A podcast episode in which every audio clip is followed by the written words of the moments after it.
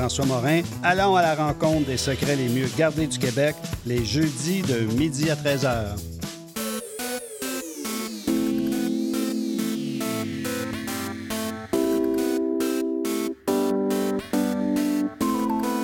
CIBL 101.5 Montréal.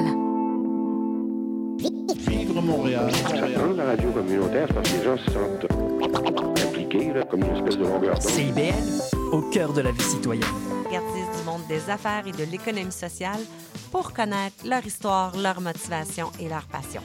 Si vous êtes à la recherche d'une étincelle pour passer à l'action, soyez à l'écoute d'Intention Inc. tous les jeudis de midi à 13h. Sous le radar, c'est l'émission qui fait le tour de l'actualité culturelle et artistique émergente à Montréal. Art visuel, cinéma, musique, théâtre, ne ratez rien. Sous le radar, c'est tous les vendredis, en direct de 17h à 18h sur CIBL 101.5.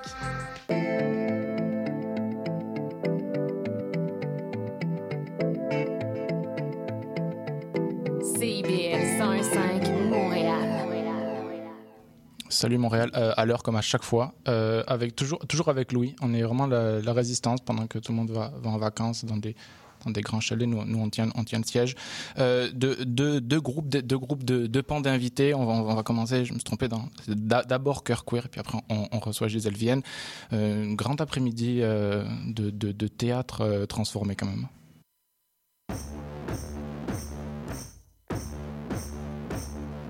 C'est un ring, le théâtre. C'est un ring poétique. C'est des choses qui se produisent dans les rues, dans ces, dans ces périodes où les gens ont besoin de se rassembler. C'est vrai que sur la scène, on ose dire des choses qu'on n'oserait on n'oserait pas dehors. Quand on est dans la révolte, on est obligé de dire les choses, malgré Essentiellement pour dire les fragilités, pour prendre soin des fragilités, pour... euh, pour être dans un vrai rapport avec le public. Et c'est pour ça que pour moi, ça reste l'endroit de la vérité. Et on doit s'organiser et on veut créer autre chose et on doit comme euh, insuffler la possibilité de nouvelles images, de, de nouvelles visions, de profitons d'en être là pour cette fois ne plus nous laisser avoir.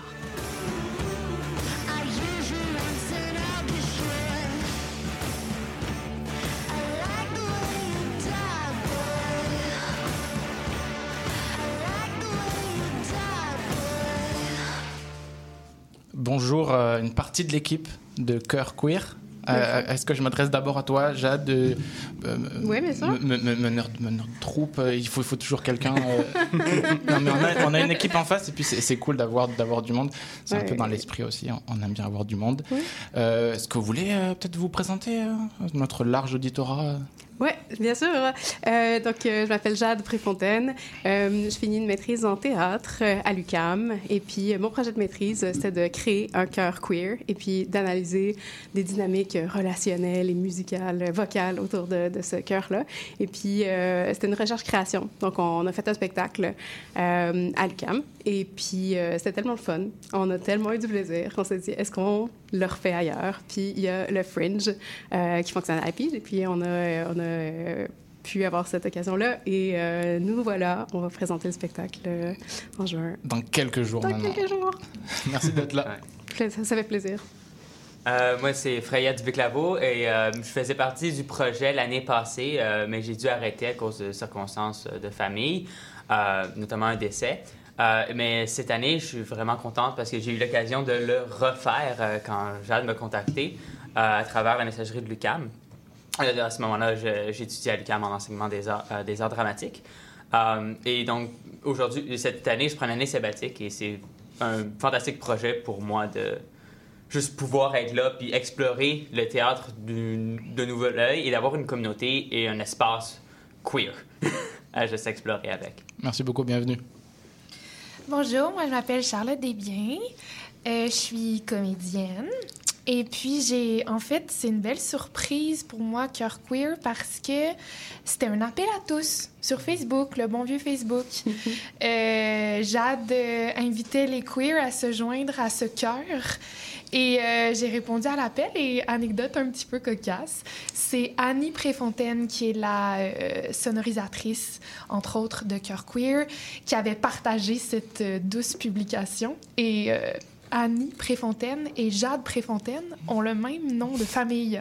Alors, je pensais qu'elles étaient reliées à la famille, tout ça, sœurs, frères, qui sait. Mais non.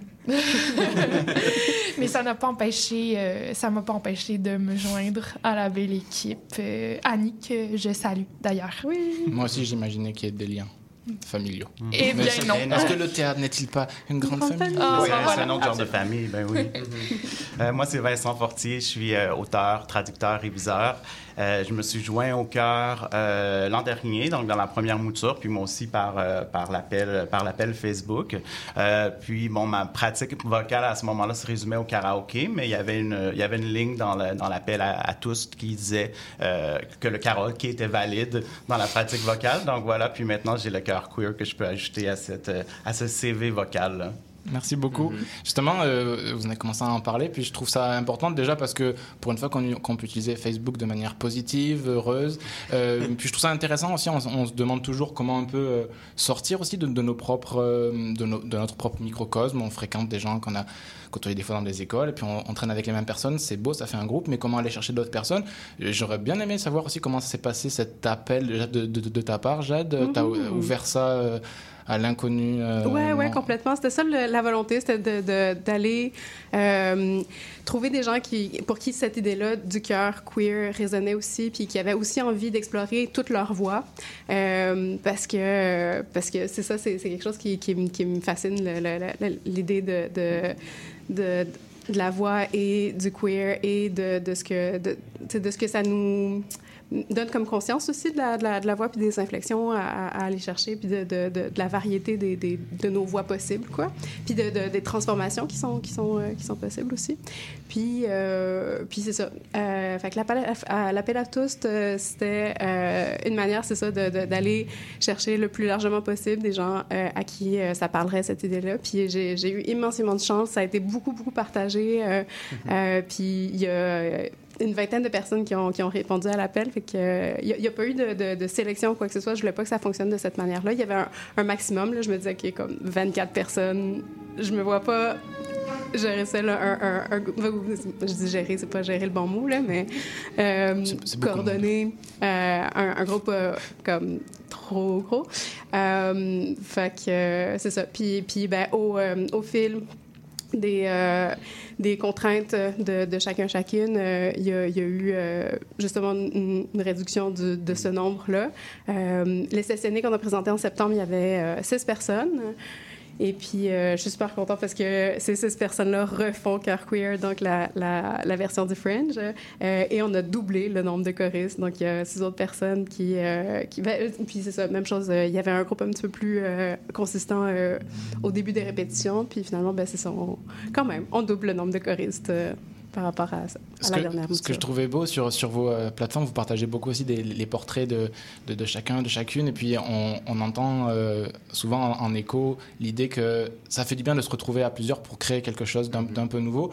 Je trouve que c'est c'est un peu ce qui me semble fondamental aussi au, au théâtre et dans des, lo- souvent dans des logiques de production. on- ça arrive tard, c'est c'est cette communauté, elle est un peu forcée par différents paradigmes, et puis là, de, ça, ça a l'air de convoquer une communauté joyeuse qui, qui est heureuse de se retrouver pour créer quelque chose. C'est quand même, je trouve, un, un bon début.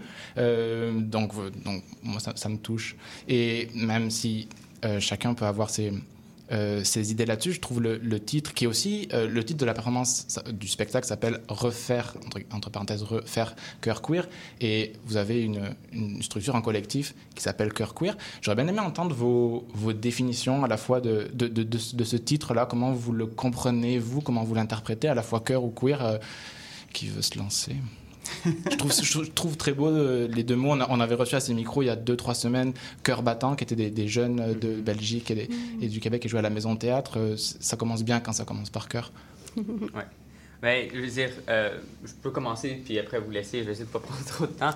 Mais euh, le chœur, ici, je le vois beaucoup plus comme un chœur de théâtre qu'un chœur de choriste, hein, euh, parce que la, de la partie queer, on est non conforme de base. On ne se conforme pas vraiment aux règles de la société en tant qu'individu. Et donc, dans notre exploration théâtrale, on ne se conforme pas aux règles de l'art euh, normal. Euh, on n'utilise pas de feuilles de musique, euh, on n'utilise pas de sons traditionnels, on utilise des sons qui peuvent être troublant euh, pour certaines personnes qui sont, qui sont queer en eux-mêmes. Le processus lui-même est queer. Du fait que nos artistes, ils le sont aussi. Et c'est en ce rassemblement-là qui fait un spectacle qui est vraiment différent, qui est queer dans son essence, qui est autre. Moi, je, je vais rebondir sur ce que Freya vient de dire. En répétition hier, c'était vraiment très intéressant ce que, ce que tu avais amené. Je vais un peu paraphraser ce que tu as dit, mais c'est, c'est en fait juste un endroit où on explore les sons, les sonorités dans un safe space, pardonnez l'anglicisme, mais un, un endroit sécuritaire pour les queers. Et, euh, et on invite le public à voir un peu ces explorations-là. Mais ce, ce n'est pas fait, je pense, pour... C'est pas pensé en fonction du public. Mhm. C'est vraiment pensé en fonction de nous avoir du plaisir ensemble. Puis on invite les, le public à, à être témoin de ça, à prendre ce qu'il a envie de prendre, à laisser ce qu'il a envie de laisser. C'est vrai que de, ce qu'on entend, des échos déjà qu'on on entend dans, les derniers, derniers temps, il y a beaucoup cette idée aussi euh, dont on vient parler, du lien, avec le public. Et puis c'est intéressant parce que, euh, souvent c'est vrai dire des généralités, mais des fois on, on va, on va faire beaucoup s'attarder sur la médiation avec le public, euh, comment on lui parle, euh, comment on doit l'intégrer dans notre propre processus, qu'est-ce qu'on presque qu'on attend de lui, puis chose d'un peu aussi in- invasif là-dedans, et peut-être même peut-être aussi anti-artistique. Et c'est vrai que ce qu'on ce qu'on lit autour de, de- votre création, c'est cette idée de que ben, on propose quelque chose, comme, comme nous sommes des artistes, on propose quelque chose, et puis le public est invité à aller à la rencontre. Après, qu'est-ce qui va se passer euh. Ouais. Oui, puis je pense que on a tellement de plaisir à le faire ensemble que je pense que ça, ça se répercute euh, auprès du public aussi. Puis, puis pour répondre un peu à la, à la question précédente, je pense que on a du cœur le fait de, de, de se rassembler. Donc, ça nous permet vraiment de, de nous rassembler. Puis le queer amène vraiment, ça, ça, ça fait tomber un peu les, les, les codes ou euh, les- barrières reliées à ce qui pourrait être, euh, ce qu'on pourrait penser d'un cœur, justement. Donc, on a vraiment le, le meilleur des deux mondes, finalement, avec, euh, avec ces deux choses-là qui nous permet de, de créer vraiment de façon libre ensemble, mais avec notre état d'esprit du moment, là. Puis du côté du, du public, je, je pense que euh, je présente des fois le, le- le spectacle comme un voyage sonore, tu sais. Mhm. Puis autant, comme Freya disait, c'est pas c'est pas un chœur musical ou c'est pas qu'un chœur musical. C'est pas un chœur musical, c'est plus, plus éclaté que ça. Euh, mais euh, on, on, c'est ça, on, le fait, le- on fait le pari que c'est quand même quelque chose qui est intéressant à écouter, à entendre. Euh, puis, puis à, à voir quand même, là, je veux dire, on n'est pas... Mais le- une, des- une des idées qui était à la base de, de- de ma réflexion, c'était, oui, beaucoup sur le collectif. Mhm. L'idée de la communauté LG LGBTQIA2+, comme un, un, un cœur en soi. Euh, puis donc, de- d'essayer de, reproduire cette idée-là un peu, ou de s'inspirer de cette idée-là euh, pour euh, la création. Puis aussi... de, déjouer l'oculárocentrisme. Je sors les gros mots.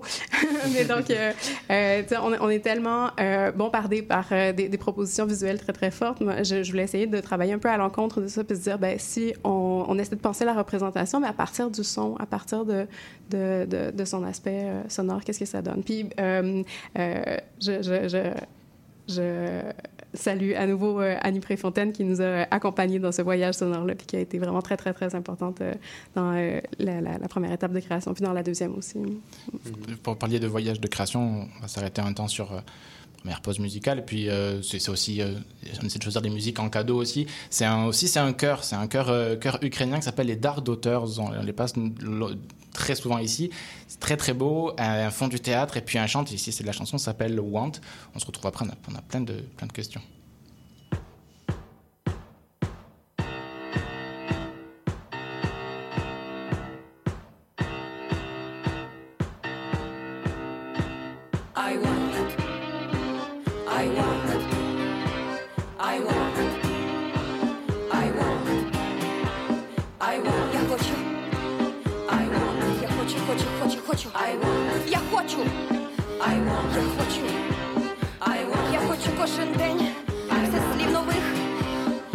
Нових, нових, пісень.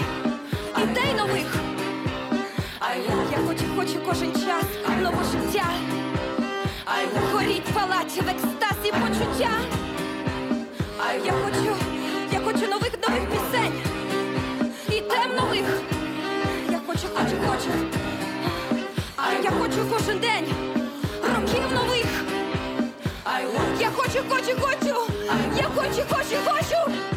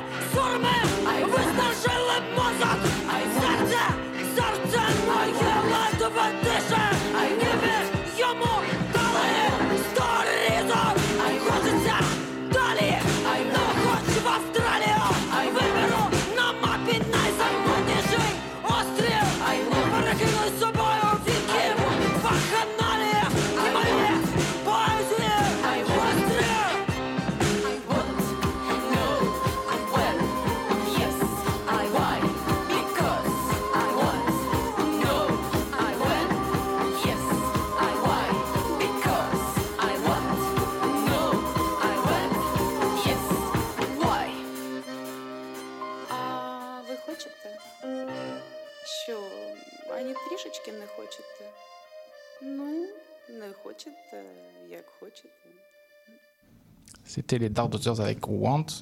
Nous sommes toujours avec euh, une partie du groupe de chœur queer. Euh, tu disais, Jade, dans le début d'émission, que c'était la suite aussi ou la poursuite de- de- d'un travail plus théorique que, tu avais, abordé euh, à, à, à l'UQAM. Je trouve ça très intéressant parce que je ne sais pas comment c'est pensé trop ici au, Québec. J'avais pu en discuter un peu avec justement un doctorant à l'UQAM, euh, Enzo, Mhm. et euh, la semaine dernière, deux semaines. Et moi, je trouve ça très intéressant de lier euh, ce qu'on appelle la théorie et la pratique et de les lier justement, de ne pas les voir comme euh, des, des, des- des pôles opposés. J'aimerais bien que tu nous parles un petit peu de ce chemin-là. Est-ce que je sais qu'à l'UQAM, il y a aussi ce mélange-là de, de, de recherche-création. Donc, comment est-ce que tu avais d'abord une réflexion qui était que tu pensais vraiment théorique, universitaire, ou est-ce que tout de suite tu avais l'idée de l'ancrer dans quelque chose qu'on appelle l'art vivant?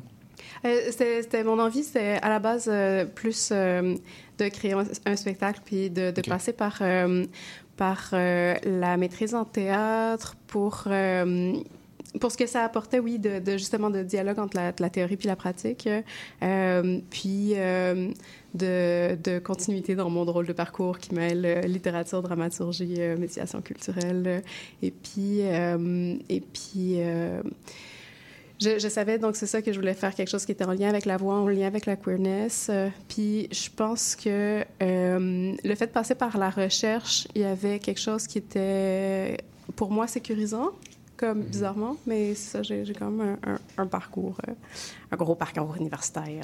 Puis, puis, puis c'est ça, j'aime cette idée-là de, d'être... Parce que je sais qu'il y a de la recherche dans la création, tu sais, je veux pas comme euh, euh, extraire ça, mais euh, je pense que ça, me- ça me stimulait beaucoup de dire de, de- que j'allais euh, être dans, cette, dans ce, ce, ce, ce maillage-là entre la théorie puis la, la pratique. Et j'avais une réflexion, puis ça part toujours évidemment de soi. Je ne sais pas si c'est ça que vous avez pensé en créant, puis c'est pas ça, c'est correct. Mais moi, dans, évidemment, dans l'idée du cœur, j'entends aussi les, ces origines du cœur grec, et puis même ces origines très politiques. Le, le cœur grec, c'est cette, espèce de, de, de, de- de personnage qui, qui, qui a un lien très fort avec le public, un lien de, ben là pour le coup, de médiation avec le public, et un lien très politique aussi. Puis dans, dans ce que vous dites aussi depuis le début, on, on entend, je ne sais pas comment vous entendez le mot politique, moi il sonne bien à mes oreilles, mais je, je- ça, ça dépend. Mais je trouve qu'il y a, y y déjà il y a une puissance dans l'idée du cœur, il y a, il y un, un- un corps fait des, avec des corps, et il y a une affirmation politique forte. Est- Est-ce que vous l'avez euh, pensé, travaillé euh, en, en répétition? Est-ce que c'était présent dans, dans vos réflexions ou, ou- ou pas du tout? Euh, voilà, c'est une question ouverte. je dirais constamment. Là. Puis dans, dans tout ce que le politique peut...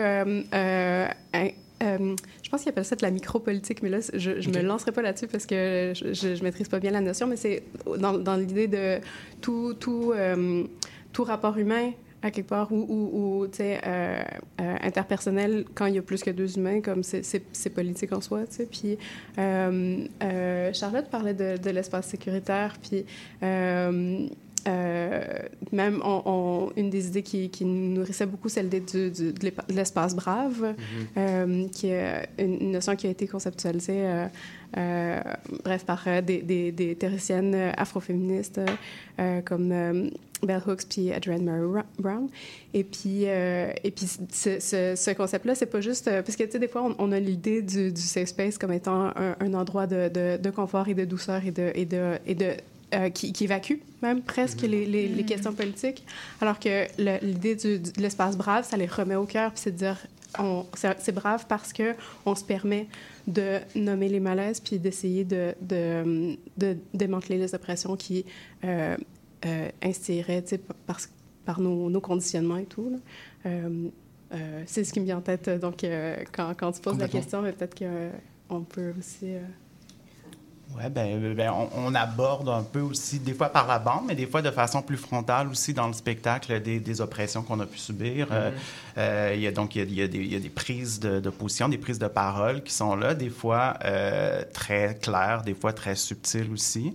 Euh, puis, euh, ben, c'est ça, je pense que je pense que, je sais pas, il y a, il y a- il y a tout cet aspect-là de, de déconstruction aussi. Je sais pas, peut-être que pour le public, ça s'appellerait plus défaire cœur queer que faire cœur queer. Pour nous, on le fait, on le refait, mais je sais pas si pour les, les, les gens qui, qui regardent, ça peut, il y, a, il y a- il y a vraiment cette idée de déconstruction-là aussi. Donc, euh, je pense que là aussi, ça peut toucher à une corne un peu politique.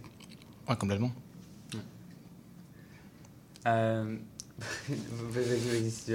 Euh, mais je, j'en dirais que j'arrive pas à me positionner dans, dans ta question, Hugo. Je, moi, je le vois pas de façon politique, mais on dirait qu'en vous écoutant, ça l'est totalement. C'est ça qui est drôle. Euh, moi, j'ai, j'ai un plaisir de, de plonger à- puis de faire quelque chose qui est hors des sentiers battus comme comédienne. J'ai l'habitude qu'on me donne un texte, je l'apprends, Mhm. je mets en place, je fais des choses.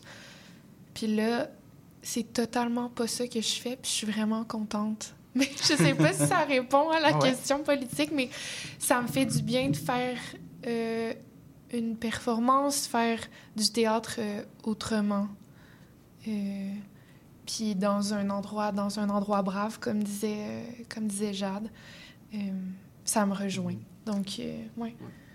Mais pour revenir sur l'idée euh, du Brave Space, euh, le, le cœur queer, je pense pas qu'il y avait une intention d'un message politique ou quoi que ce soit à la base, mais par le fait que c'est un cœur queer, que, euh, qu'on veut un espace qui est brave, il est intrinsèquement politique du fait que pour un espace brave, il faut de la communication. Et ça, vient juste justement en dénonçant les problèmes, les malaises, tout ça. C'est un espace où est-ce que on a le droit d'avoir une voix. Et je pense que c'est ça aussi un peu le cœur queer, c'est la voix de la communauté queer. Mais on a toujours des espaces justement pour les individus eux-mêmes où est-ce qu'ils ont le temps d'exprimer euh, leurs regrets, leurs oppressions, leurs rêves. C'est une grande partie euh, du spectacle, c'est le rêve de chaque individu, surtout pour leur voix, mais leur, leur expérience queer sont liées, même s'ils sont très individuelles et différentes l'une de l'autre. Ils sont tous souvent dans l'adversité, mais aussi dans la joie et dans toutes les expériences qui sont queer, qui nous relient ensemble. Et je pense qu'il y a aussi un désir, en faisant le cœur queer, de rejoindre d'autres personnes queer, de grossir le projet. hein. C'est la deuxième fois qu'on le fait, il, grossit. J'imagine que Jade, tu peut-être des projets dans le futur de le continuer le projet, de l'explorer encore plus profondément et de le grandir, de faire une communauté euh, épanouie. Mais ce que je trouve intéressant aussi dans, ce que moi je, je nourris dans le terme euh, po- politique et de ses, de ses origines aussi euh, euh, lointaines, c'est évidemment aussi une esthétique et c'est pas politique d'avoir un propos ou dire quelque chose. Ce qui m'intéressait aussi dans, le, dans, ces mouvements de, de chœur grec, c'est que déjà dans le chœur grec c'était une autre langue aussi. Ils, ils Mhm. inventaient une, une autre langue qui était qui était pas le, la langue parlée à Athènes à ce moment-là. Donc il y a déjà une poésie dans cette manière-là de se représenter. Et donc c'est ça. déjà c'est fort quand, enfin la manière dont vous en parlez, il y a déjà pour dans- à- à- pour moi c'est cette posture-là qui, qui- qui est de, de présenter quelque chose de d'un peu à côté. Et, ça c'est je trouve que c'est une, une posture. La posture c'est pas le bon terme non plus forcément mais je trouve que c'est un, un beau geste artistique et, et donc politique. Après c'est chacun c'est lubies mais je- j'entends tout, à fait ce que, ce que vous dites et puis je, ça, ça- ça- ça me rejoint. Et puis j'ai pas dit que faut, pas forcément avoir une pensée de se dire on va dénoncer quelque chose ou que ce soit. Déjà de mettre ça en scène et la pluralité des voix je trouve que ça fait partie du- Mhm. d'une conception. Euh, j'avais une question je sais pas si on, si on attend un peu ouais on- il faut, faut mettre s'il y a il y a des publicités. Donc après après plutôt. J'ai une question sur justement ce, ce processus là créatif. On écoute un peu de musique. Euh, c'est Mansfield euh, TYA avec O2N une danse de mauvais goût c'est ça? Oui c'est ça. C'est parfait On écoute ça.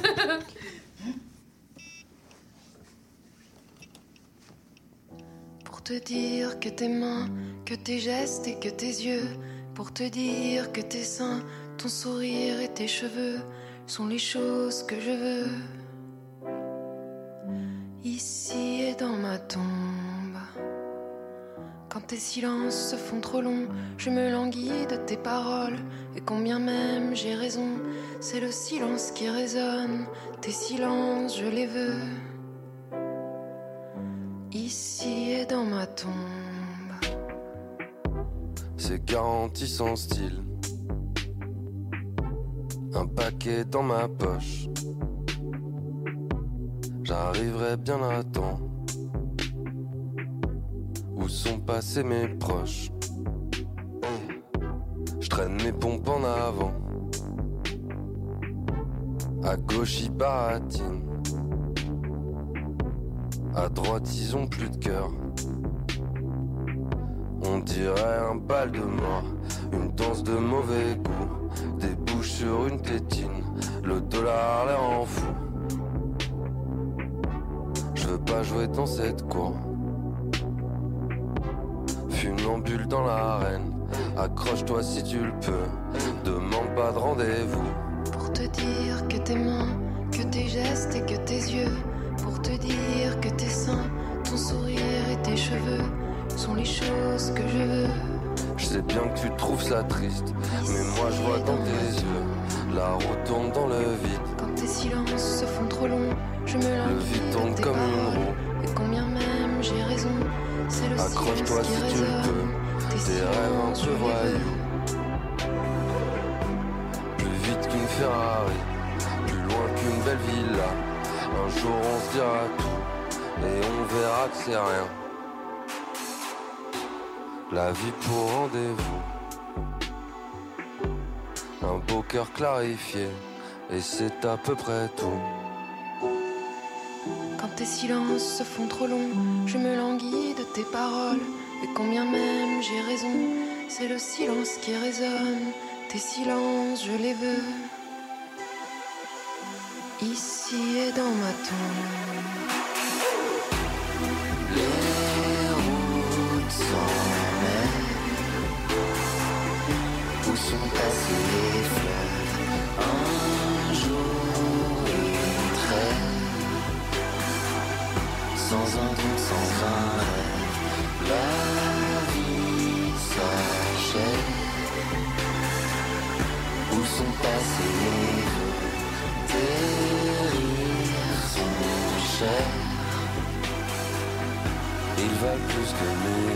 Quand tes silences se font trop longs, je me languis de tes paroles. Et combien même j'ai raison, c'est le silence qui résonne. Tes silences, je les veux. Ici et dans ma tombe. Je sais ce que je veux, dans le fond c'est vivre encore. Je choisis les précieux pour éloigner un peu la mort. Aujourd'hui j'ai ce que je veux. Que la mort vienne quand je. Cherche un vin 100% Riesling, mais à 0,5% d'alcool. Un gin fort en goût, mais faible en alcool. Et un mousseux avec beaucoup de prestige. Pensez à la SAQ. Des produits à 0,5% d'alcool et moins, on en a. SAQ, le goût de partager. 18 ans et plus, certaines conditions s'appliquent. Détails dans SAQ.com. Mon nom est Jason Dupuis, alias Le Cowboy Urbain. Je vous invite au cœur de la musique country tous les jeudis de 16 à 18 h, en rediffusion mercredi 14 h à CIBL. Québec en musique présente notre histoire musicale complète de ses débuts à aujourd'hui. Ce sont nos artisans, nos auteurs, compositeurs et interprètes qui ont tracé la voie et créé cette musicalité unique au Québec, sans oublier l'émergence de nouveaux créateurs qui constituent l'ADN de Québec en musique. Soyez des nôtres chaque samedi à compter de 6h30 à CIBL 1015 Montréal. CIBL. On compte au théâtre, euh, lorsqu'on sort des écoles, que c'est très vite facile de tomber dans des, dans des processus bizarres. Euh, comment, euh, comment on travaille ensemble, surtout lorsqu'on se euh, dé-textocentrise un petit peu Mhm. Euh, J'étais vraiment intéressé de savoir comment, comment vous aviez fonctionné. Je sais qu'il y avait des rencontres dominicales. Oui. C'est important de, de- c'est important de créer des, des rituels, des rendez-vous. Comment, euh, comment ça, ça- ça s'est travaillé à, à plusieurs autour d'une, euh, d'abord d'une idée aussi de rassemblement, comme vous en parliez, pas Mhm. forcément d'un, d'un texte. Tu parlais Charlotte que c'était aussi, ça te faisait du bien aussi de pas travailler de manière aussi classique avec un texte puis on allait à la mise en place. Je serais vraiment curieux de savoir comment vous avez abordé cela. Mhm. Euh, ben, donc, euh, dans le cadre du, du, Fringe, les, les, rendez-vous, ouais, ça, a été euh, prévu à l'avance. Puis, une, une des conditions donc, pour pouvoir participer, c'était d'être disponible à, ces moments-là. Et puis, ouais, le dimanche, parce qu'il il y a quand même plusieurs personnes qui, qui participaient dans la première mouture qui avait des, des, euh, des, emplois euh, de jour de semaine. Fait que euh, c'était plus simple de se dire, ben, on, se rassemble à un, moment autre, donc euh, après-midi de fin de semaine, puis pour, pour pouvoir reprendre les explorations. Puis c'est ça, le spectacle, la première mouture du spectacle, c'est beaucoup construit à partir d'explorations. Euh, d'exploration très, très libre, euh, où j'avais souvent... où- c'est ça, souvent j'amenais des idées de départ. Et puis, euh, je, je voulais même pas, je voulais, me contrôler le moins possible. Je voulais même pas non plus donner de fin euh, aux improvisations pour laisser la place à ce que les, personnes qui improvisent sentent que c'est la fin pour elles. Et puis, euh, et puis, à partir de nos moments coup de cœur dans ces explorations-là, j'ai bâti un canevas que j'ai- fait tester après, que, que on, de voir si ça, ça résonnait. Euh, puis au travers de ces explorations-là, il y avait toujours beaucoup de, de, de discussions, en fait, là, sur euh, euh, comment ça, ça faisait sentir. Puis, euh, Vincent, est-ce que tu as envie de parler de comment ça, ça, ça- tu l'as senti, toi, comme... Ben, c'est ça qui est génial de, de- de partir de ces explorations-là. Puis c'est les, les- presque tous les tableaux du spectacle viennent de ça, mais ils continuent à évoluer aussi. Mm-hmm. Mhm. On les répète en ce moment, puis c'est toujours un peu différent, même s'il y a une certaine structure autour de ça.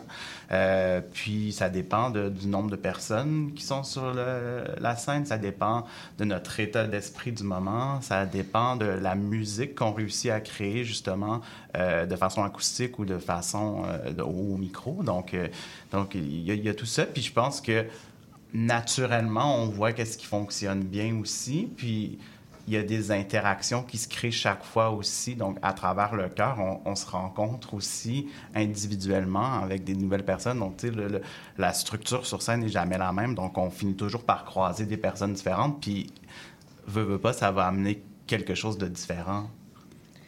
C'est le fun, la façon dont Jade euh, approche sa façon de créer parce que tu manques deux semaines.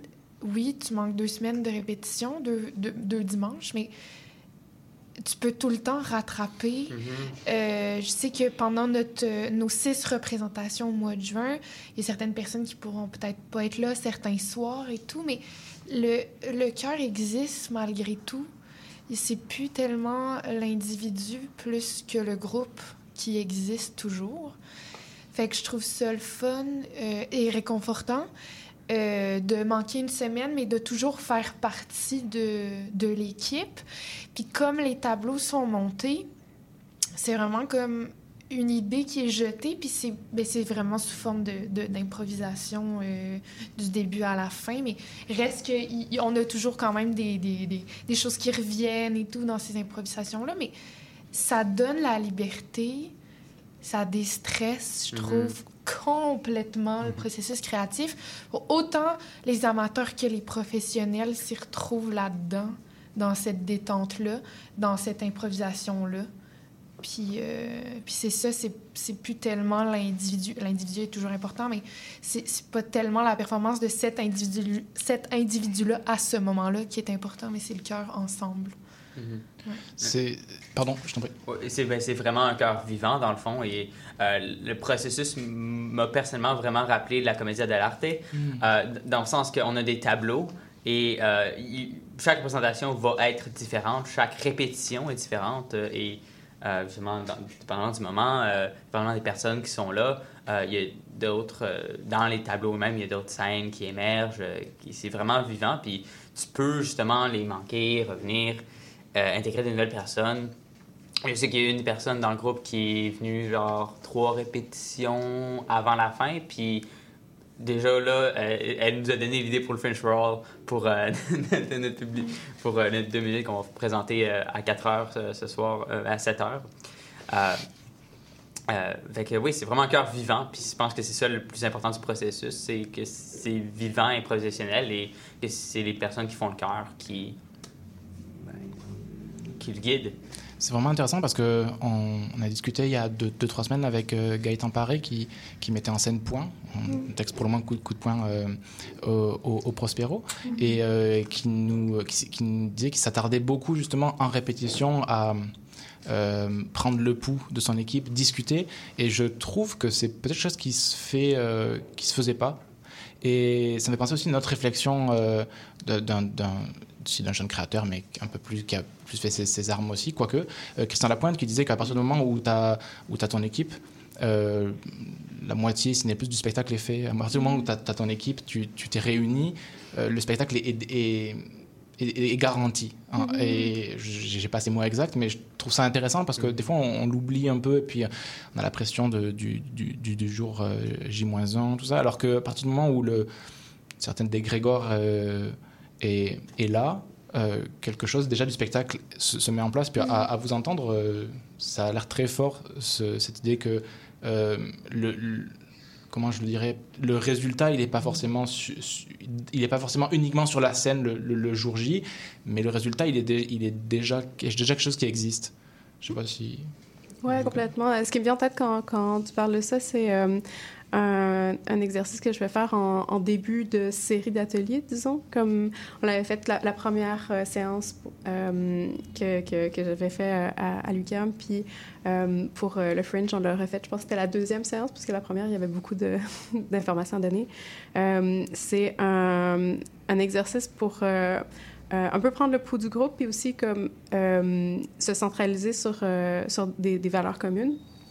Euh, et puis, euh, euh, voilà, c'est- tout simple. L'idée, c'est de savoir quelles sont les choses qui nous font sentir bien ensemble. Après ça, dans un deuxième temps, les accords par rapport à ce qui a été nommé peuvent se, faire. Les, gens vont dire, OK, tel mot, je, suis d'accord, puis on, on confirme un peu euh, ce qui est, établi. Puis il y a aussi de la place pour euh, nommer les, inconforts. Fait qu'on peut comme interroger les mots qui ont été, euh, qui ont été mis, puis... puis de là, essayer d'arriver justement de, de, de, créer les structures de dialogue quand il y a des, des, des inconforts ou des, des malaises. Euh, et puis, euh, et puis ça, à, chaque fois que j'ai fait cet exercice-là, ça m'a donné des frissons, puis ça, ça me paraît un peu magique, là, parce qu'il y a vraiment quelque chose qui se, qui se consolide à ce moment-là, je trouve, de, l'esprit de groupe, puis de, de, l'atmosphère de travail qui va être celle qu'on va euh, continuer d'approfondir, en fait, dans les séances suivantes. On s'en va bientôt vers la fin. Question ultra difficile. Co- comment, euh, moi ça m'int- ça m'intéresse beaucoup, comment vous sentez, parce que cette émission est faite par des gens qui font du théâtre, c'est notre seule légitimité à, à, à- à parler. Non, c'est- vrai, c'est- vrai. Et, et c'est un- vous êtes à, à quelques une dizaine de jours. Comment vous vous sentez euh, Comment vous sentez? Comment vous sentez à l'approche de mon... Parce que le public, oui, euh, il se débrouille avec ce qu'on lui offre, mais quand même, il va arriver. Puis c'est quand même une donnée euh, non négligeable. Il y a, il y a un avant et un après. Comment, comment vous vous sentez?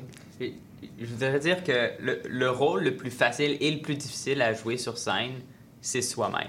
Et, le Carquois, il y a beaucoup de ça. Il y a beaucoup de se mettre sur scène, de parler de son rêve, de sa voix, de son expérience à certains moments, mais il y a aussi, ce qui est très rassurant, le collectif. On est avec 10, 10 autres, 15 autres personnes sur scène.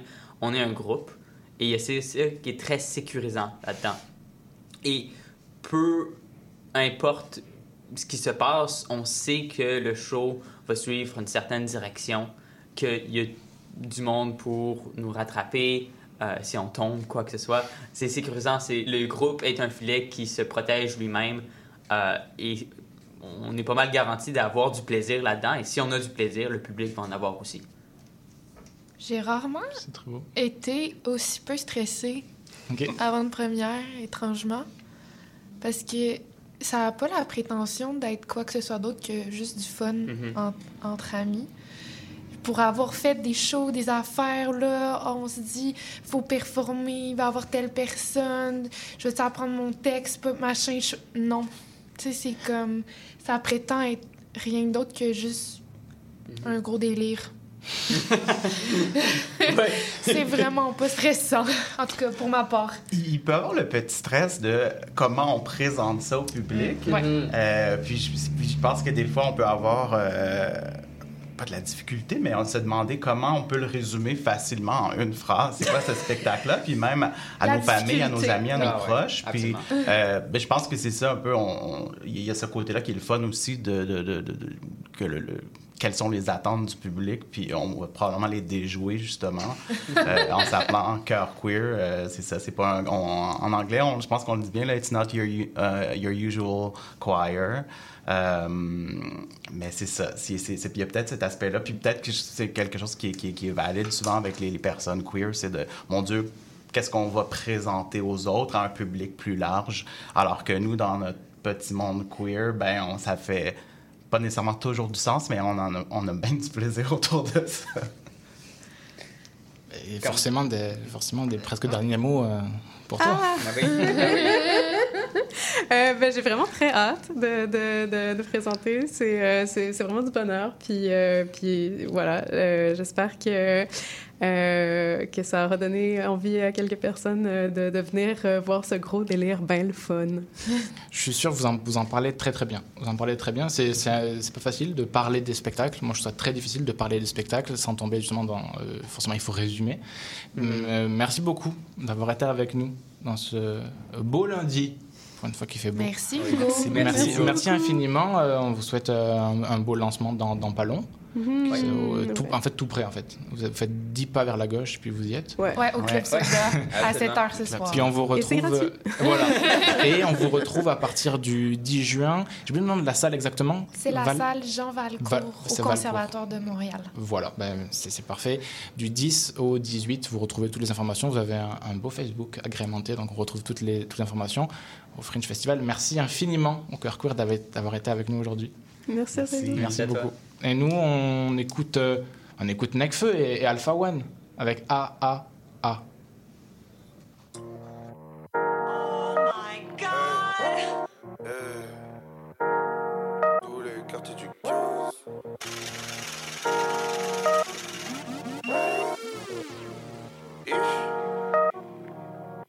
J'ai mis tout le premier album dans le dos, ma vue large comme sur le boulevard d'Osman. Ma ville est bâtie au-dessus des ossements. Je suis qu'un homme, je pardonne même quand mes saucements. Je suis avec mon frère, ça t'as dû le voir. C'est pas un pompier, mais c'est un soldat du feu.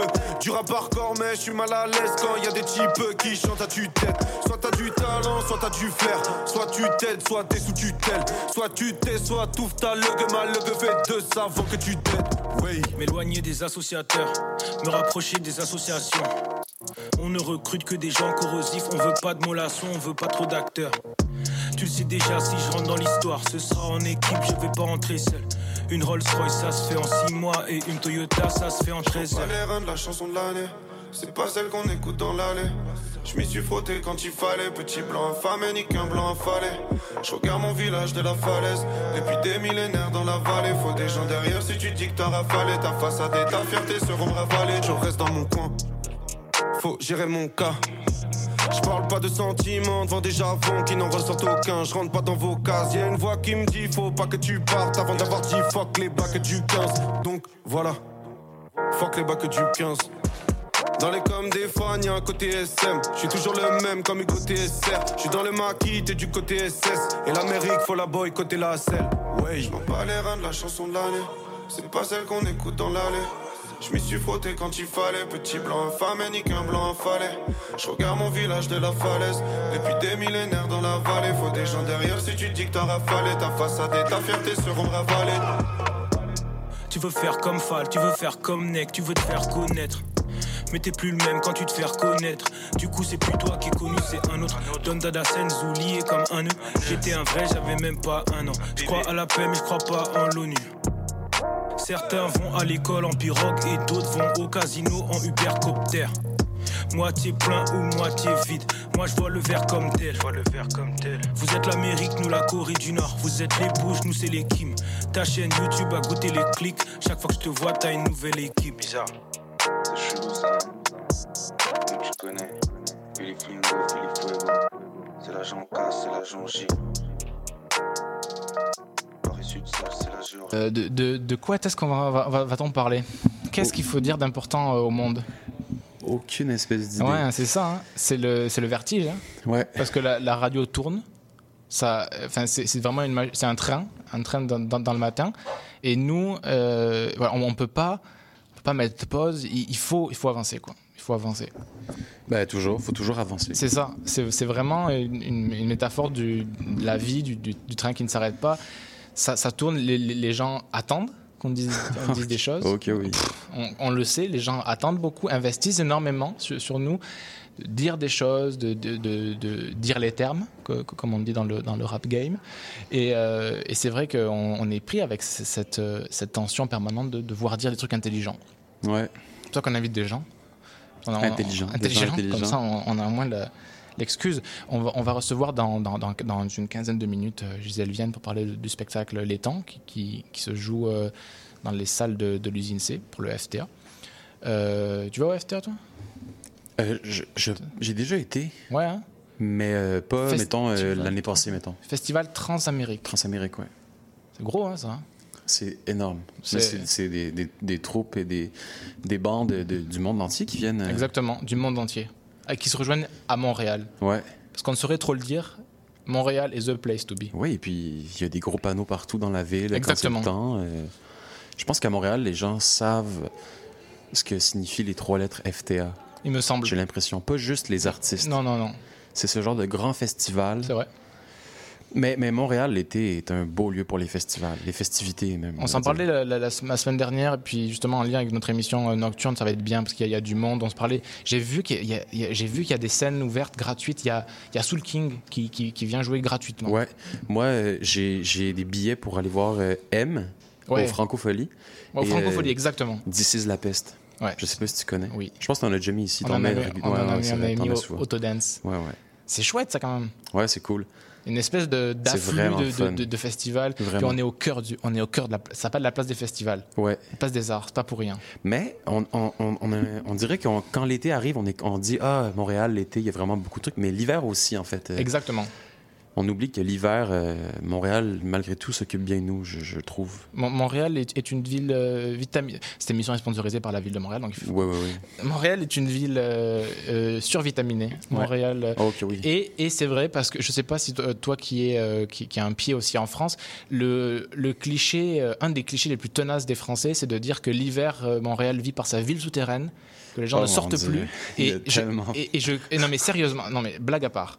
Euh, je comprends pas comment c'est. Je trouve que c'est une des rumeurs du monde entier qui est la plus infondée. Parce que c'est des fois, tu as, des rumeurs un, un peu stupides, mais qui tirent leur origine d'une pseudo-vérité. Cette, c'est cette idée-là de ville souterraine. J'ai fait un sondage maison autour de 25 personnes, mettons. Personne a jamais entendu Non. parler de cette ville souterraine. Non, mais j'imagine que chaque, chaque grande ville, je considère Montréal comme étant une grande ville, chaque grande ville a un peu ces clichés euh, qui circulent plus euh, dans les oreilles des, des touristes ou des non-résidents, on dirait, tu sais? Ouais. Comme nous, ouais. On, on pourrait avoir des, des clichés, mettons, sur Paris, et puis demander à des Parisiens, puis ils nous diraient aucunement, ce- cette information n'est pas euh, véridique, tu sais. J'ai l'impression que la ville souterraine, on- on est- une. je trouve qu'on est. Il y a pas un Montréalais. hey, pourrait. Non, mais c'est. Et puis, moi, franchement, ça manque pas. Des Français, toute origine confondue, nord, sud, est, ouest, euh, quelque âge que ce soit, c'est vrai. Mais des gens, même qui m'ont dit, j'ai l'impression qu'on se construit. Ouais, j'étais à Montréal en 70, là, la ville souterraine. Je fais, mais qu'est-ce que c'est que cette histoire, quoi? C'est même des gens qui sont allés, on dirait qu'ils ont rencontré la ville souterraine. Euh, Il faudrait faire un sujet, il faudrait faire Ouais, un ouais, document ouais, de thèse. C'est hallucinant ce truc-là. Alors que la ville souterraine, c'est quoi? C'est le- accéder au complexe des jardins jusqu'à la, la Ouais. station de métro Place d'Armes C'est Non, mais c'est- surtout, ça? c'est que. Je sais pas, moi, en tout cas, ici, il n'y a vraiment pas de ville souterraine, mais les gens en parlent comme vraiment comme si c'était euh, la Médina de Marrakech, tu sais, mettons, dans le sens comme si c'était vraiment euh, des petits raccoins et puis des. des euh, ici, il n'y a rien, là. C'est des, le souk, ouais, c'est vrai. c'est Oui, des oui, magasins, euh, il y a quelques magasins, euh, mais c'est parce que c'est juste des, des- En fait, c'est le centre Eaton, je pense que les gens décrivent Exact. sans le savoir. Le centre Eaton qui a un énorme, un très long centre commercial, une tour très haute, puis il y a juste un sous-sol, je pense. Voilà. Et puis, dans le centre-ville, il y a quelques trucs qui sont reliés. Mettons, les métros sont reliés au, par les sous-sols des, des centres d'achat, mais c'est vraiment pas. euh, on passe pas la journée là-dedans, on devient fou, là. c'est l'idée que pendant l'hiver, les Montréalais et Montréalaises ne sortent plus. Ouais, C'est- ouais, ça. ouais, ouais. On- comme si on hibernait. Oui. Mais, mais quand j'étais en France, euh, j'avais un, un cahier d'anglais au primaire. Et puis, euh, dans le cahier, euh, ça disait que les, les Canadiens, ça disait, évidemment, ça disait pas les Québécois, ça disait les Canadiens, euh, vivent l'hiver, vivent dans des igloos et vont à l'école en moto- motoneige. Et j'ai ramené ça à la maison et j'ai montré ça à mon père qui est québécois. Et il est allé à l'école et il a dit à la professeure, Hey, il était vraiment fâché. Puis la professeure comprenait 100%. là. C'était pas elle qui avait rédigé ce livre, ce cahier pour enfants, mais mon Dieu, quel cliché. Les Canadiens vivent dans des igloos l'hiver et vont à l'école en motoneige en portant des fourrures. Oh, mon père était tellement fâché. Alors, en plus, lui qui a une démarche un peu documentaire, documenter le réel, Ouais, ouais, ouais. dire le Oui, vrai, oui. aller Dire- à la oui, ça, source, exact. se déplacer pour, euh, pour voir et donc pour dire. Ça- ça- En plus, il y a même des festivals en extérieur l'hiver. Ouais, c'est ça, exact. Sur la place des festivals aussi, il y a la Nuit Blanche, euh, Il y a l'Igloo Fest. il y a l'Igloo Fest, il y a, il y a Non, beaucoup, de choses. Donc voilà, ça, ça- ça me fait rire. Je trouve ça important d'en parler. Euh, Montréal vit l'hiver. Surtout que l'hiver, Ouais. il, peut, il peut durer six mois. Donc euh, six mois euh, dans le Ouais, centre ouais, à zoner entre le, le métro Place d'Armes et les centres commerciaux, ça fait long. Ouais, faut, faut avoir envie. Il faut, faut avoir envie. Ouais. Donc voilà, je trouve que c'était une, une belle Ouais. manière de, de remettre les pendules à l'heure. Parce Ouais. que, euh, voilà. Puis on, sait que vous êtes de plus en plus nombreux à, nous- à nous écouter. Ça, ça fait, ça fait du bien. Ouais. On, ouais. a, on a vu, euh, les chiffres sont Toi, tombés. t'as donné les chiffres. Ouais, euh, les chiffres, et c'est hallucinant. Ça se compte. C'est vertigineux. Plusieurs zéros. euh, c'est vertigineux. Avant le premier chiffre Ouais, ouais, ouais. et après aussi. Ouais. Ça fait du bien d'être entendu, mais on ne sait pas Ouais, pourquoi vraiment. on parle. Moi, je me pose la question des fois. Tu sais, pourquoi, pourquoi parler à un micro Puis, Ouais. si les gens écoutent. Ouais, c'est- puis finalement, ça fait quand même, euh, quoi, deux ans qu'on est là? Ouais. Ouais, c'est- Si, si, exactement. Là, on finit la deuxième année, euh, de- deuxième été, quoi. On finit ça. Mais ça commen- on a commencé après la pandémie? On a commencé après la pandémie. Oui, tu t'en souviens, il y avait des, des- des fois des vitres. Des Oui, fois, il fallait être vrai, trois en vrai, studio, c'est des vrai. fois, il fallait être cinq. C'était, on a commencé en septembre Ouais. euh, de 2021? 21. Wow. On, a- on en- on en a vu des stars. Ah oui. On, Ouais, on a est- eu des venu- entrevues. Il est venu le show, oui, il est venu le showbiz Ouais. ici. Non, mais c'est important quand même de, de parler du théâtre. Puis ce qui est bien, c'est que vu qu'il y a des nouvelles choses qui se font, a priori, on peut, on peut durer. Je pense cinq- 50 ans. Je, Ah tu oui, oui. donnes combien toi de ouais, 50 ans après on arrête. Ben, tu sais, euh, un jour, je sais que nos entrevues seront euh, archivées et rediffusées. Oui. Et, ah, les autres, les autres chaînes euh, diffuseront nos entrevues. Ah, telle entrevue d'il y a 25 ans avec tel Ouais. artiste. Puis nous on sera, on sera riche et, et à la plage. Ouais. Hey, je veux juste souligner qu'aujourd'hui, j'ai une, une pensée pour euh, Michel Côté, qui est décédé malheureusement à 72 ans, mais j'ai une pensée pour ce, ce grand comédien québécois. C'est bien. De, non mais vra- vraiment, euh, tu, peux, tu, peux, tu, tu l'as connu comment toi? Ben, tu sais, je, je l'ai connu, moi je, le connaissais à travers ses films plus, mais je sais qu'il a été important aussi sur la scène euh, théâtrale à Montréal, euh, peut-être plus euh, dans ses débuts, disons, mais je sais qu'il a fait le tour de, de beaucoup de grandes salles à Montréal, puis, mais on le connaît pour beaucoup de grands rôles au cinéma Ouais. aussi, là. Fait que, ouais. C'est- Ouais. vrai, mais merci de le dire. Et, et j'ai vu que le, le, le milieu artistique euh, est, Ouais, est- ouais, est- est- est pas mal ému de. Ouais. Il, était, il était malade aussi, je pense. euh, il allait pas très bien. Mais ouais, ouais, oui, oui. Oui. Ça touche les gens beaucoup, je pense. Et oui, parce qu'on a beau, euh, chaque fois c'est ce truc-là, quoi. On n'est pas euh, immortel, quoi. Ouais. Oui, puis c'est aussi, c'est bizarre, je, je le connaissais pas du tout, j'ai Mhm. pas travaillé avec lui, j'aurais adoré ça, mais mais il y a aussi l'espèce de, je sais pas, comme l'impression de perdre un coéquipier, on dirait, euh, Mhm. quand quelqu'un, un comédien ou une comédienne ou une artiste euh, s'en va, disons. C'est c'est- c'est- c'est vrai. C'est- vrai pour des. Alors que je- Ouais. ça, on- on- ni toi ni moi, je pense qu'on le connaissait. Non. sais, mais Mais ce que, ce que tu dis, c'est vrai qu'on on- on se crée des, des, des, des camaraderies. ouais, vraiment. Euh, Moi, ça m'avait fait aussi avec euh, Jean-Pierre Bacry, que je n'avais pas connu. Oui, bah plus. oui. Mais tu te dis, mince, il va plus pouvoir euh, exister, il va plus pouvoir euh, euh, faire des affaires Ouais, ouais, de- ouais. Dans, dans le monde. Et, et je pense qu'il faisait du, faisait du bien. Ouais, puis c'est drôle, hier, ma mère m'a envoyé une photo de, de Rochefort, Marielle et. Philippe Noiret, qui est un grand trio de, de comédiens Absolument. et d'amis. Puis je les connais pas, c'est pas du tout des messieurs de ma génération. Les trois sont, sont décédés aujourd'hui, mais, mais j'ai écouté beaucoup de films avec, euh, avec un ou deux ou les trois dedans, puis c'est quand même des inspirations. Fait que... Tu te sens une fraternité, ouais, je ouais, ouais, je sais pas, c'est étrange. Com- complètement. Que, complètement, ça, ça me faisait penser, puis on va aller en, en pause musicale, ça me fait penser euh, dans le, fil, dans le film euh, Good Will Hunting, Ouais. où euh, le, le psychanalyste joué par Robin Williams lui dit euh, qu'il n'a pas d'amis, tout ça. Puis il dit si, si, il y a Nietzsche, il y a Blake, tout ça. Ouais. Ils sont morts, finalement, ils sont. Oui, c'est vrai. C'est mes amis. Et je comprends le désarroi de- du psychanalyste, mais je comprends aussi le personnage de Will, Mm. incarné par Matt Damon, qui dit non, non, j'ai- plein de potes. Ouais. Euh, on s'écoute euh, Mademoiselle Lou avec euh, Booba. Et c'est. Ah, j'ai oublié le titre. Zénith. Zénith.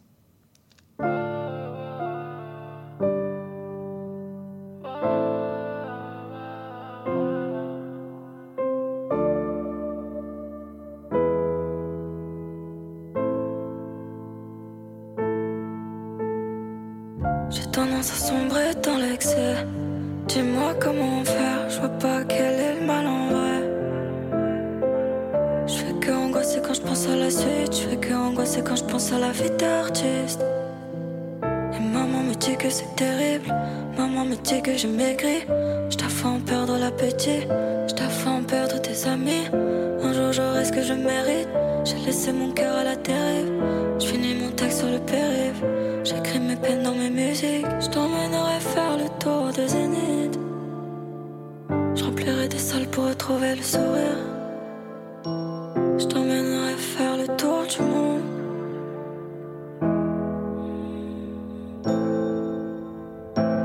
Mais on s'est promis d'être sincère. S'est déçu par le passé. C'est toi et moi contre la terre entière. Il faut qu'on se parte d'ici, c'est l'enfer. On s'est promis d'être sincère. On s'est déçu par le passé. C'est toi et moi contre la terre entière. Faut qu'on se parte d'ici, c'est l'enfer. Les flammes, un doigt dans l'anneau, un autre sur la gâchette. Vivement que l'on perde, vivement que l'on gagne, mais vivement que ça s'arrête. Je sais que tu doutes, en disant rien, j'ai déjà trop dit. Comment veux-tu que je me soigne si je dois t'aimer à la folie? J'aimerais te montrer la voie, mais elle n'existe pas. Devenir un homme sans le daron, éviter les boulets de canon. Si on se sépare en bon terme, crois-moi, c'est déjà pas mal. J'irai vandaliser ton cœur, j'irai taguer le Taj Mahal. Le piano de fond apaise mes plaies sous le sparadrap. À dos d'éléphant, je m'éloigne, revis sur le front comme un maja. On part vers les flammes, un doigt dans l'anneau, un autre sur la gâchette. Vivement que l'on perde, vivement que l'on gagne, mais vivement que ça Je s'arrête. t'emmènerai faire le tour des zéniths. Je remplirai des salles pour retrouver le sourire. Je t'emmènerai faire le tour du monde.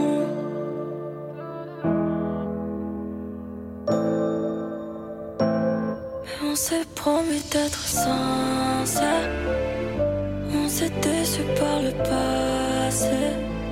C'est toi et moi contre la terre entière. Il faut qu'on se parte d'ici, c'est l'enfer. On s'est promis d'être sincère. On s'est déçu par le passé. C'est toi et moi contre la terre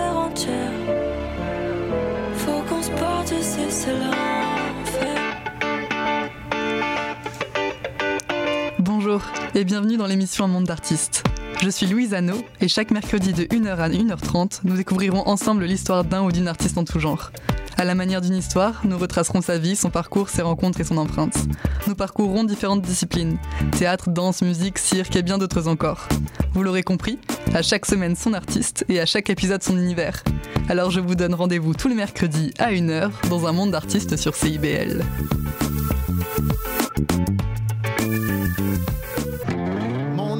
Jason Dupuis. C'est moi le cowboy urbain sur la route. Je vous invite tous les dimanches de 7 à 9 heures sur les ondes de CIBL au cœur de Montréal. Une émission de musique country 100% francophone et canadienne. Du hillbilly boogie au western en passant par le bluegrass jusqu'au country pop, c'est le meilleur du country francophone tous les dimanches de 7h à 9h sur les ondes de CIBL.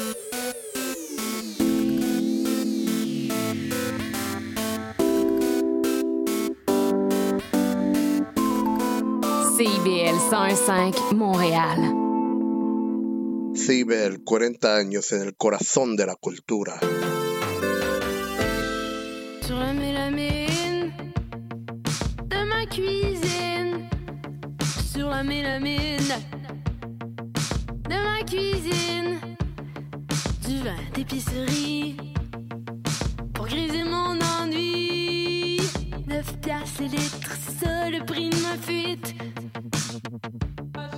Ça mélamine de ma cuisine. J'entrevois mon cœur en ruine dans une cage de cartilage entre la boucane et les nuages. De deux poumons fumant de rage, la vinasse nage dans mon œsophage. Dans la tranche, ma trachée s'est barrée par une plaque de plomb forgé qui traverse ma gorge et m'empêche d'épancher toute parole orale. Je ravale. Ah, J'essaye de parler, mais la corolle, la fleur du mal se referme. Je me renferme les mots pourrissent au fond de mon abysse thoracique. Ah, je cherche ta taxi, mais je m'intoxique que dans mon esprit la taxi. Vie et c'est sans préavis. Saisi d'impatience, je dis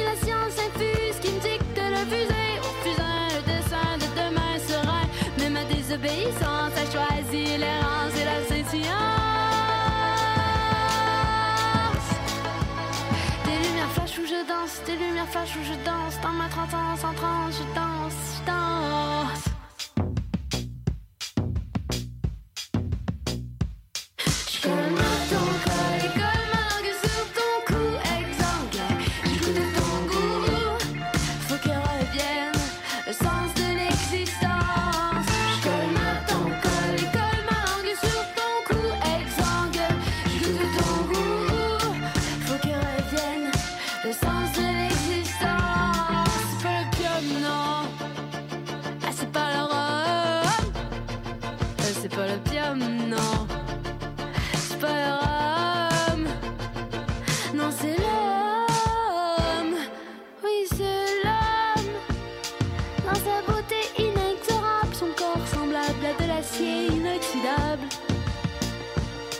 Une fable, c'est une source fiable? C'est la fontaine où je me baigne. Et en bonne reine, je règne maintenant sur ton beau bassin où je veux m'immerger, mon berger. Si je trouve le lit de ton ruisseau, car je suis celle qui ruisselle déjà l'envie. En attendant que tu dévales ma ravine, je devine ton entendement. Et puis ta pupille dilatée.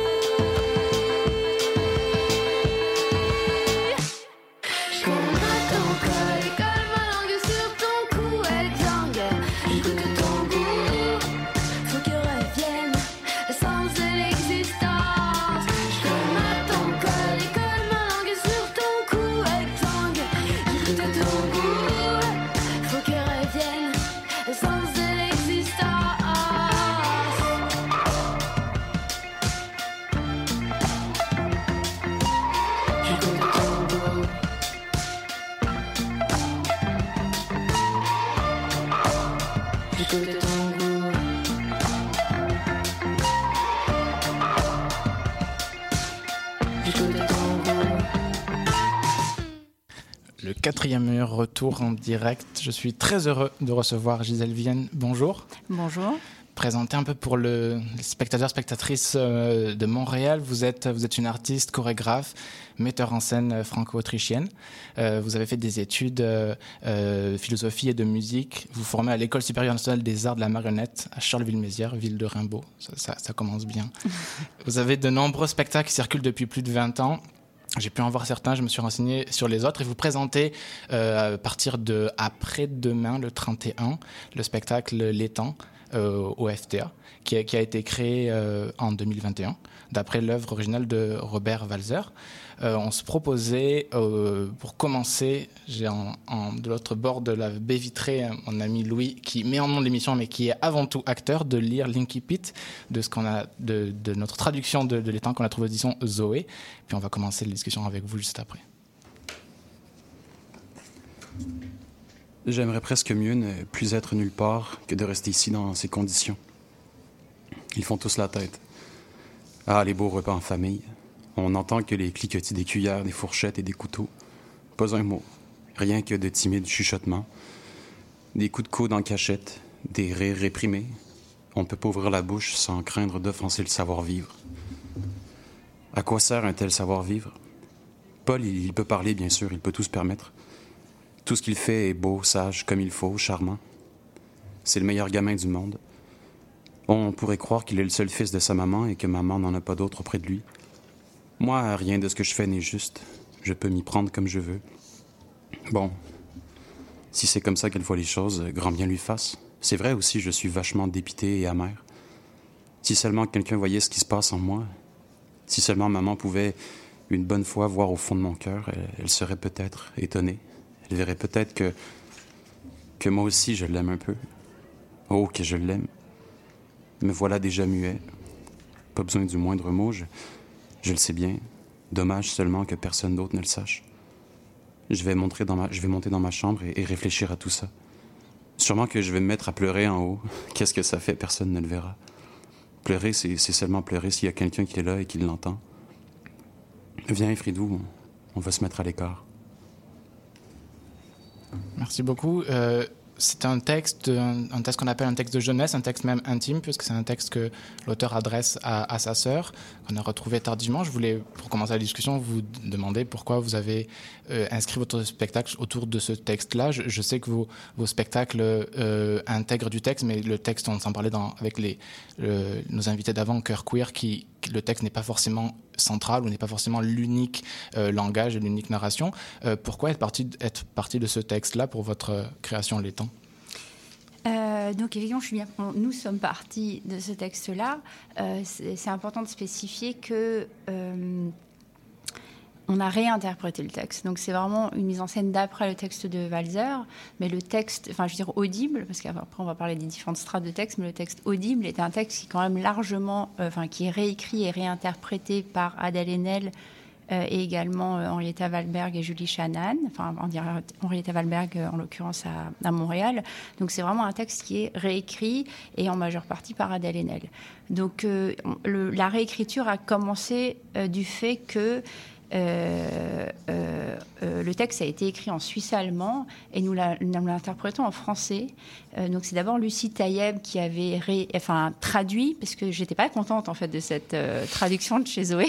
Je suis désolé, c'est Non, que j'ai trouvée. Non, non, bah oui, évidemment, parce qu'en plus, en plus, il faut savoir pour les traductions, j'avais demandé à l'éditeur Paul de qu'on le refasse traduire, qu'on le réédite. Mhm. Et en fait, ce qu'il faut savoir, c'est que au moins pendant 20 ans, on peut pas, plutôt pas rééditer une Mhm. traduction. Donc c'est vrai que la- la- et moi, je considère que c- on ne peut pas traduire un texte, mais on, peut le réinterpréter.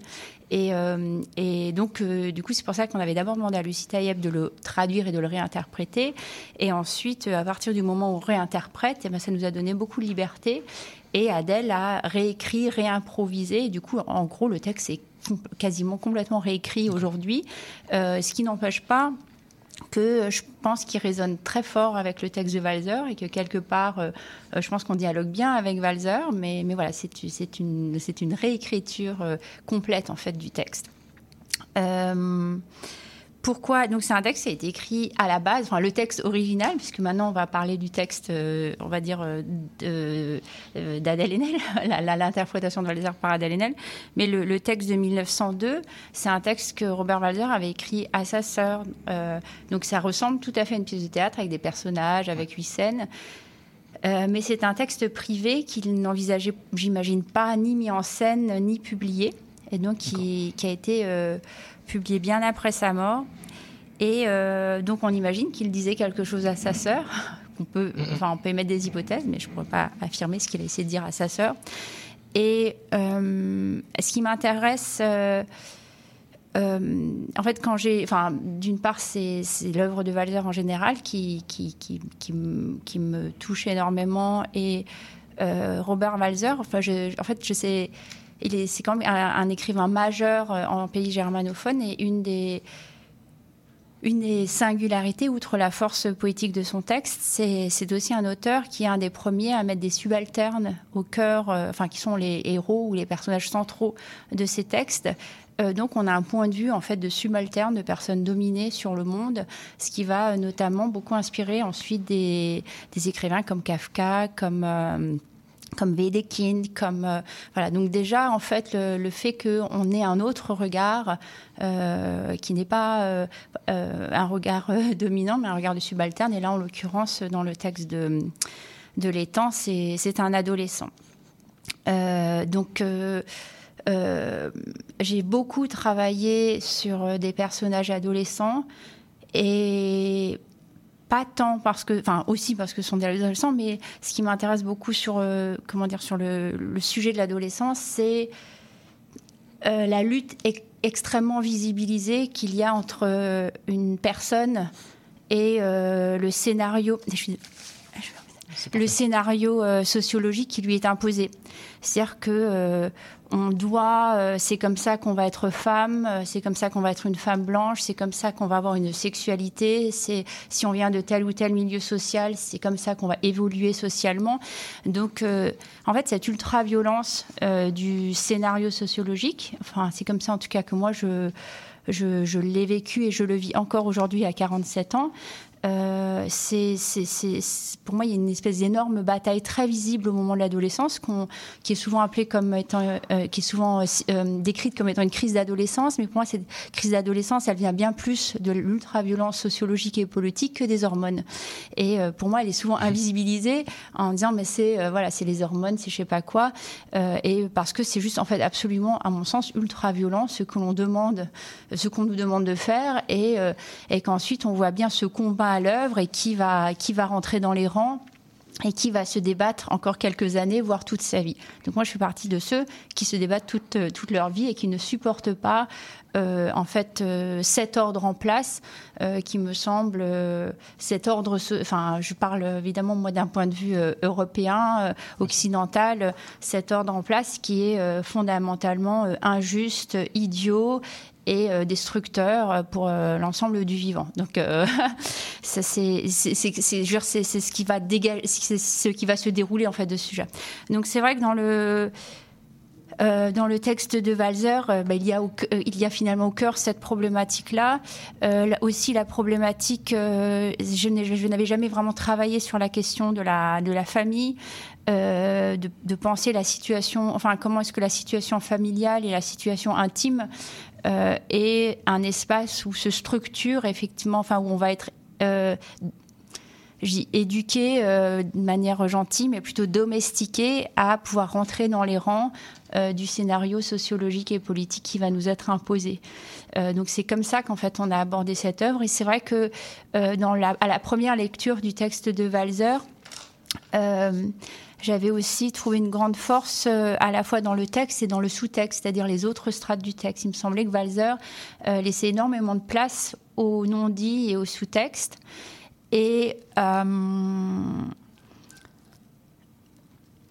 et aussi, en fait, quelque part, quelque chose qui ne fonctionnait pas. C'est-à-dire tous ces personnages c'est mon point de vue, mais ça me semblait absolument. Enfin, je me dis, c'est une drôle de pièce, parce que pour moi, elle me semblerait pas du tout juste à mettre en scène telle qu'elle, avec tous ces personnages. Pour moi, il y a quelque chose de dysfonctionnant qui était très stimulant. En me disant, je, je, je n'y crois pas à tous ces personnages. Pour moi, ça ressemble plus à un monologue avec euh, toutes ces voix. Euh, euh, voilà, donc c'est le désir en fait de dialoguer à la fois avec une œuvre, un artiste et ses problématiques. Puis dans le processus de travail euh, arrivent donc mes collaborateurs et donc euh, notamment euh, les comédiennes qui sont euh, qui sont également des autrices. En fait, on est tous co-auteurs d'une pièce, mais de différentes manières. Et ce qui va m'intéresser dans le travail de, mise en scène et de chorégraphie, c'est de rencontrer des personnes qui ont une histoire, une vie, une pensée.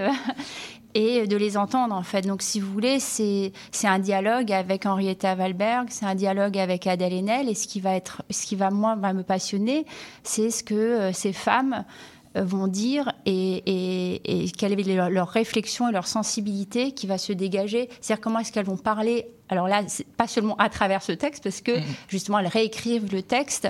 Donc, euh, toujours bien se rappeler que, en fait, dans tous les films, dans toutes les pièces de théâtre ou de danse, les interprètes sont des co-auteurs. Euh, là, c'est absolument flagrant dans cette pièce, mais c'est le cas quand même partout. Enfin, je veux dire, dans toutes les œuvres. Euh, donc voilà, donc c'est aussi euh, comment est-ce que comment est-ce qu'est-ce qu'elles vont dire à travers ce texte et comment ce texte va permettre, enfin va être un déclencheur pour pour parler, pour, pour, pour nous dialoguer ensemble, en fait, toutes les trois aussi euh, euh, au plateau et raconter aussi des histoires qui sont de 2019, de 2020 et de 2023. Donc la langue aussi, euh, ce qui nous semblait aussi enfin, du coup, la langue est une langue, enfin, le texte est en français, c'est vraiment un, français de 2023 euh, aujourd'hui.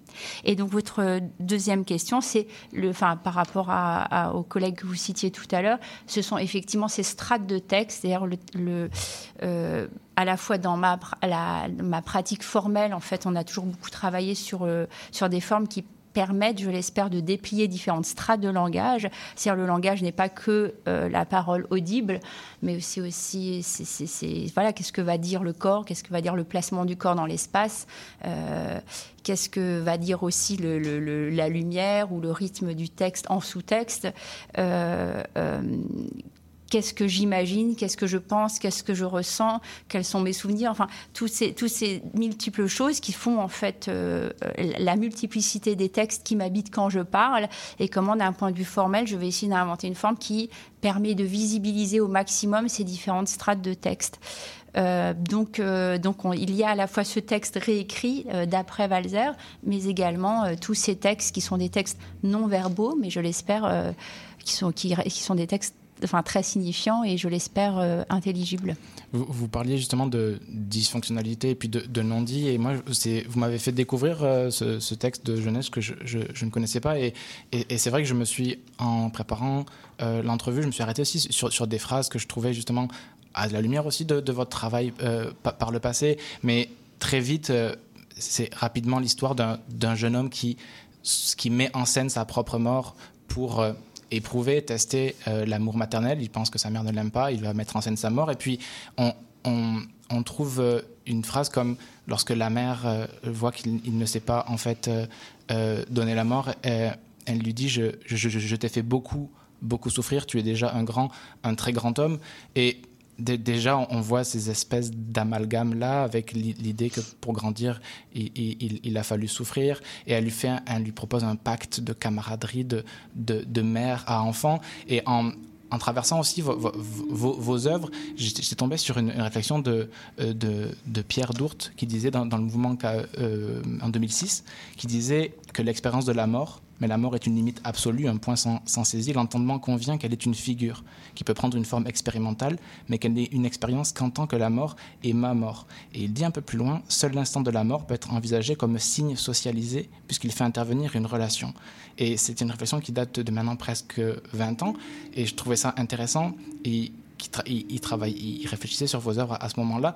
Com- comment, comment vous comprenez à travers cette œuvre-là ce, ce, rapport-là à la mort qui, dans, une première ou seconde lecture un, peu naïve, peut sembler même dans le rapport à la mère une relation qu'on pourrait dire tout le moins perverse.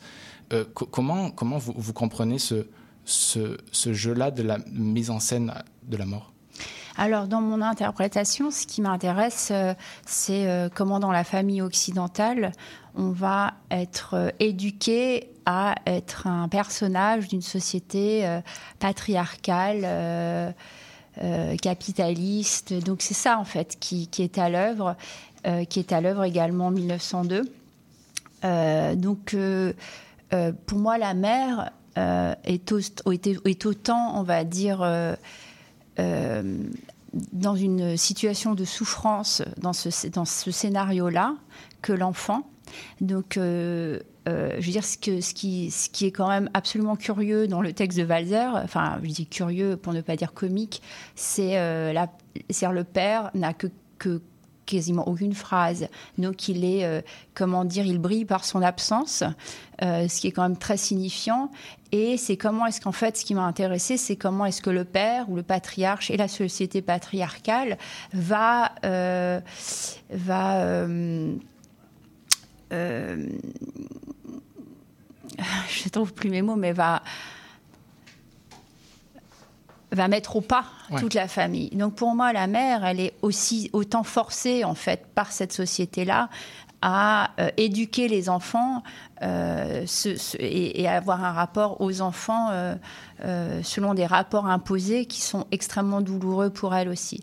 Le- le- dans la pièce de Walzer, on peut penser à une situation incestueuse. Euh, il m'a semblé très évident que cette, situation incestueuse, euh, il était plus juste, quand on parle de, de scénario sociologique, euh, de, de, euh, de mettre le père dans cette relation incestueuse, ce qui est quand même largement le cas, euh, puisque euh, les rapports de viol, qu'ils soient intrafamiliaux ou extrafamiliaux, sont quand même largement perpétrés par, par des hommes. Et, je veux dire, ça fait partie du discours patriarcal et ça fait partie des injonctions patriarcales et de l'éducation. Enfin, je veux dire, ça fait partie de l'éducation infligée aux femmes et aux enfants. Donc, pour moi, c'était très important que, que que cet inceste, que l'auteur de l'inceste soit le père. Euh, Henrietta Walberg, qui joue la mère et la mère du voisin, joue aussi le père. Et en fait, quand elle joue le père, c'est, effectivement, elle, garde son corps de Henrietta Walberg, mais, euh, mais c'est bien le père qui agit. Euh, et, et la mère est assujettie comme l'enfant, enfin la mère et l'enfant, enfin la famille est assujettie en fait euh, à cette euh, violence-là pour les mettre au pas. Et euh, si vous voulez, le rapport à la mort, pour moi, c'est. c'est il, il ne meurt pas, il n'y a pas de mort dans, le, dans la pièce, mais il y a pensée suicidaire, il y a désir de mort, et il y a imaginer sa propre destruction. Euh, et en général, quand on a des idées suicidaires, c'est qu'on est dans une impasse. Et, pour moi, ça signifie beaucoup plus une impasse, c'est-à-dire euh, être dans une relation, euh, enfin être souffrir en fait d'inceste et peut-être, enfin et on imagine que en fait il n'y a pas la seule issue serait la, disparition ou la mort du père ou, de l'enfant et que l'enfant euh, ne peut imaginer que sa propre destruction euh, au comble de son désespoir. Donc euh, pour moi c'est aussi la c'est et, c'est l'ultra-violence en fait de, de, ces rapports de domination qui, qui amènent au désespoir et au, et au, désir de et, à la pensée suicidaire. Ce qui c'est aussi comment dire euh, dans la mise en scène. euh, je pense que dans notre mise en scène de l'étang est très flagrante le fait euh, est, montré de manière très flagrante aussi, c'est qui est sujet en fait dans cette société. Donc, évidemment, dans mes pièces, les femmes, les enfants, les adolescents sont, des sujets et on, et je regarde à partir de, ce, de ces sujets-là. Mais voilà, on voit dans la pièce de Walzer que la, la manière dont on l'a mis en scène, que euh, le sujet pour le père, c'est le père, et que les autres ne sont qu'à disposition, sont des, sont des, sont des, sont des objets à disposition d'eux et qui ne peuvent vivre qu'à travers le regard du père. Donc, de toute façon, il y a déjà une première destruction ou un sentiment de destruction par rapport à ce regard qui ne regarde pas l'autre euh, comme, euh, comme un sujet. Et euh, ben, on avait présenté deux fois à Montréal Jerk. Mhm. Pour moi, c'est voilà, c'est la base en fait. C'est-à-dire là, on va jusqu'à l'inceste, euh, jusqu'au désir de mort dans, dans le geste violent. Et pour moi, le début de la violence commence effectivement dans ces rapports de domination à considérer qui est sujet. Euh, et, euh, et qui ne peut pas être sujet et qui est-ce qu'on voit et qui est-ce qu'on ne voit pas ou qui est-ce qu'on voit à moitié, euh, c'est ce qui va permettre malheureusement euh, qu'un humain ou que des humains ou qu'un groupe d'humains puisse être ultra violent à l'égard d'autres humains. C'est, en ne les considérant plus comme des, comme des humains. Euh, voilà, donc pour moi, c'est, dans la continuité, je dirais, logique, en fait, de, d'un système à l'œuvre, en fait, qui est extrêmement cohérent, qui a sa logique et euh, qui est co- complètement à l'œuvre en 2023 en Amérique du Nord et en Europe. Euh, c'est voilà, c'est, c'est, je trouve que c'est aussi euh, peut-être dans la mise en scène, euh, voilà, ce qu'on a essayé de, visibiliser d'un point de vue formel, c'est aussi un système de désorientation, c'est-à-dire comment est-ce que vont être encodés certains mots, certaines intonations avec certains gestes, comment est-ce qu'on va désorienter en te disant les bonnes, là dans l'extrait vous disiez les bonnes manières, c'est quoi. Euh, ben, voilà, nous, dans notre interprétation, voilà, les bonnes manières, c'est-à-dire l'ordre en place, c'est en fait euh, faire taire des gens, euh, ne pas écouter la souffrance, ne pas regarder des gens et, on va dire, installer des rapports de domination absolument injustes et violents.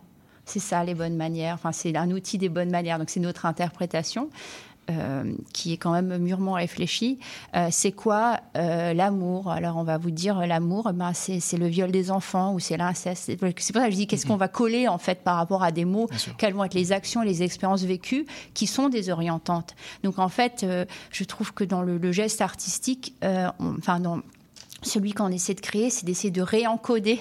C'est dire, ben non, c'est dire, euh, c'est Véronica Gago qui écrivait le fait de redéfinir des notions, c'est déjà extrêmement politique. Ben, c'est ce qu'on essaie de faire dans le geste artistique, c'est-à-dire remettre d'autres expériences euh, sur des mots et sur des phrases euh, qui nous semblent, pour nous, aller dans le sens, enfin, qui nous semblent pour nous faire sens et nous réaligner et remettre les choses à l'endroit, alors qu'on a grandi avec des expériences et des encodages que l'on éprouve comme étant complètement à l'envers.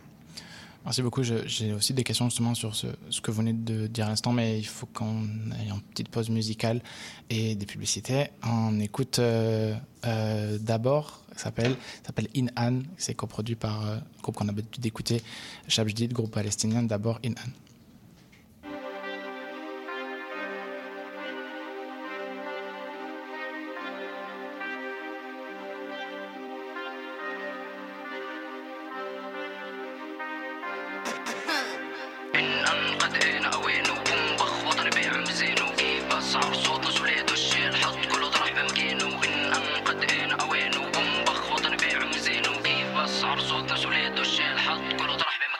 اهدى ما هو كل شي باين في المحنة. الله الله بيشهد مين إحنا؟ رجالة ضمن طرطش لك بنضرب حرب الليلة ما بنغلب. بدك شبال وعادي بنهد لك مرحب فيك في ولاد القدس مندبر حالنا محل اللغز. رنيت على نفحة وكل بخش وكشفنا وياما وكله بصف ولا مرة نخاف ولا مرة ونص. بدك بركان بنفقع بنعمل لك حفلة تخش تنط. نستقطب مال بس بدنا نقص. ما هو كله عارف. ما هو كله شايف. ما هو كله خايف والدنيا ترص استجدع دايما وعك بحش أنا أدرينالين فاجع بشباب ينضر بالغاز. إحنا الجدعان والزينة قليل. رد بالك عم تعيشها بلاش. سوي واعمل واجمع كاش ما الدنيا صعيبة وبدها سلام سيبك من روح بحضر لك جاي. أنا قرش أنا قرش أنا قرش أنا سمكة.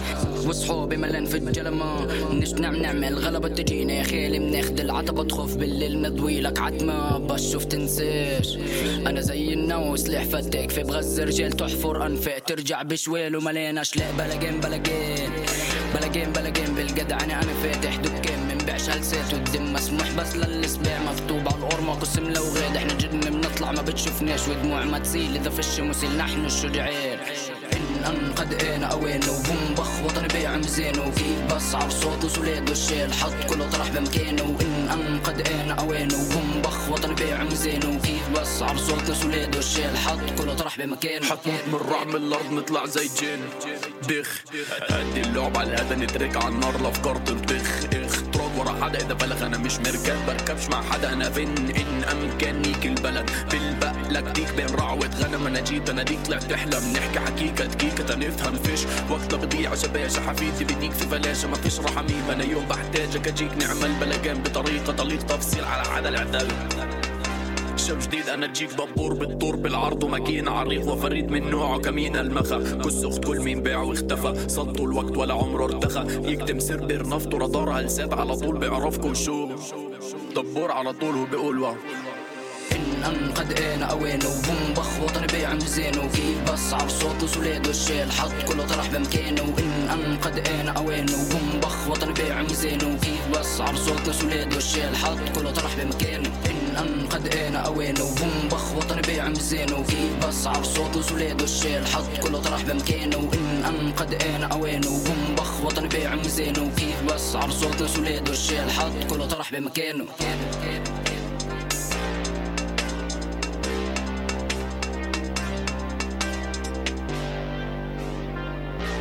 Nous sommes tous réunis ici aujourd'hui pour nous rappeler le passage sur cette terre de Martin. Ok, on arrête ça ici. On remballe l'urne, on oublie les fleurs, on range les vêtements de deuil. Parce qu'il n'y aura pas de décès.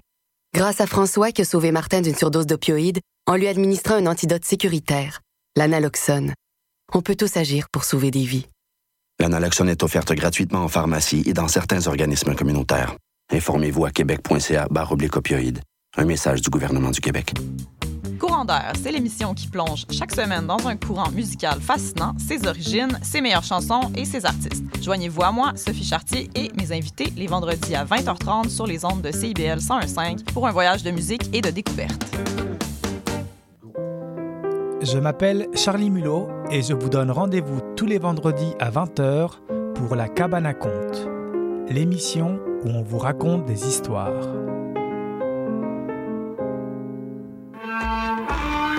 Excusez-la, c'est votre rendez-vous hebdomadaire dédié à la musique, la chanson, la danse traditionnelle québécoise, accompagné de Marc Belgique les dimanches 18h, en rediffusion les mercredis 11h sur les ondes de CIBL 101.5. CIBL 101.5 Montréal. Nous sommes toujours avec euh, Gisèle Vienne qui présente euh, l'étang au FTA dans la salle euh, de l'usine C à partir du 31, dernier jour du mois. Euh, je voulais euh, repartir un peu sur ce que vous disiez aussi sur, euh, avant, avant la pause musicale, et part du texte, mais aussi de, vos réflexions plus, plus sur, sur vos œuvres, plus, plus générales. Et je, vous avais écouté dans un entretien qui était donné pour Arte, et, vous disiez, ça va revenir à ce qu'on disait sur, sur la violence, sur, sur, les protagonistes et comment comprendre ou intégrer cette violence-là. Vous, vous disiez à la fin de l'entretien, quand on met en scène une fille qui semblerait jeune et innocente dans une forêt, le spectateur attend qu'elle se fasse massacrer d'une manière ou d'une autre. Et, si la jeune fille sort tranquillement de la forêt, il est possible que le spectateur soit déçu. C'est quand même taré. Et ça déjà très fort. Et je voulais vous demander comment vous, comment on crée à partir de ce constat. Euh, ce qu'on pourrait appeler euh, l'attente du spectateur, de la spectatrice, mais comment, et lorsqu'on aussi on met un texte euh, comme, comme celui que vous, vous mettez en scène, avec tout, on s'en parlait de ces non-dits et de ce qu'il peut déployer, comment vous créez à partir de cette, je même pas dire le terme, d'attente du, du spectateur, de la spectatrice? En fait, euh, quand on, enfin, quand on met en scène, quand on crée des œuvres, on, travaille avec des, enfin, on travaille avec des signes euh, qui, qui, on est dans un bain culturel. En fait, on est dans un système de signes. Donc, euh, c'est vrai que ce qui est très important, qui est un travail à vie, c'est d'essayer de comprendre en fait les cadres perceptifs dans lesquels nous évoluons dans nos sociétés occidentales déjà, et quels sont les autres ca- cadres perceptifs existants déjà sur cette planète. C'est un travail immense et infini. Et euh, quand on crée, eh bien, euh, on comment dire, on travaille euh, au cœur d'une langue existante, qui est le cadre, qui est le, cadre culturel, le cadre perceptif dans lequel baignent les spectateurs, nous-mêmes. Et on va, enfin moi en l'occurrence, enfin, et avec mes collaborateurs, on essaye de créer des déplacements perceptifs. Et avant de créer des déplacements perceptifs, déjà de créer une conscientisation, enfin de, comprendre ces cadres perceptifs, euh, de pouvoir y porter un regard critique et, euh, si possible, de pouvoir les déplacer. Enfin, et déjà de les voir. Et en fait, de les voir, ça, se dit aussi autrement, c'est-à-dire c'est casser les évidences perceptives. C'est-à-dire ce que l'on ne voit plus, ce que, enfin, dire, la manière dont on voit une chose et on ne se pose plus la question. Euh, là, vous parliez euh, effectivement cette, ce qui était intéressant, c'est voilà, par exemple aussi en termes de dramaturgie. Euh, euh, dans, dans les attentes, euh, dans les attentes ou dans l'imaginaire, c'est-à-dire tout, ce- tout ce avec tous les signes et toutes les histoires que l'on manie, euh, ce sont des histoires qui ont été traitées 20 000 fois, ce sont des signes qui ont été, 20 000 été traités, utilisés 20 000 fois. Souvent, donc quelle est leur histoire? Et en fait avec quel bagage arrive, avec quel bagage j'arrive moi en tant que spectatrice, metteur en scène, chorégraphe et le spectateur?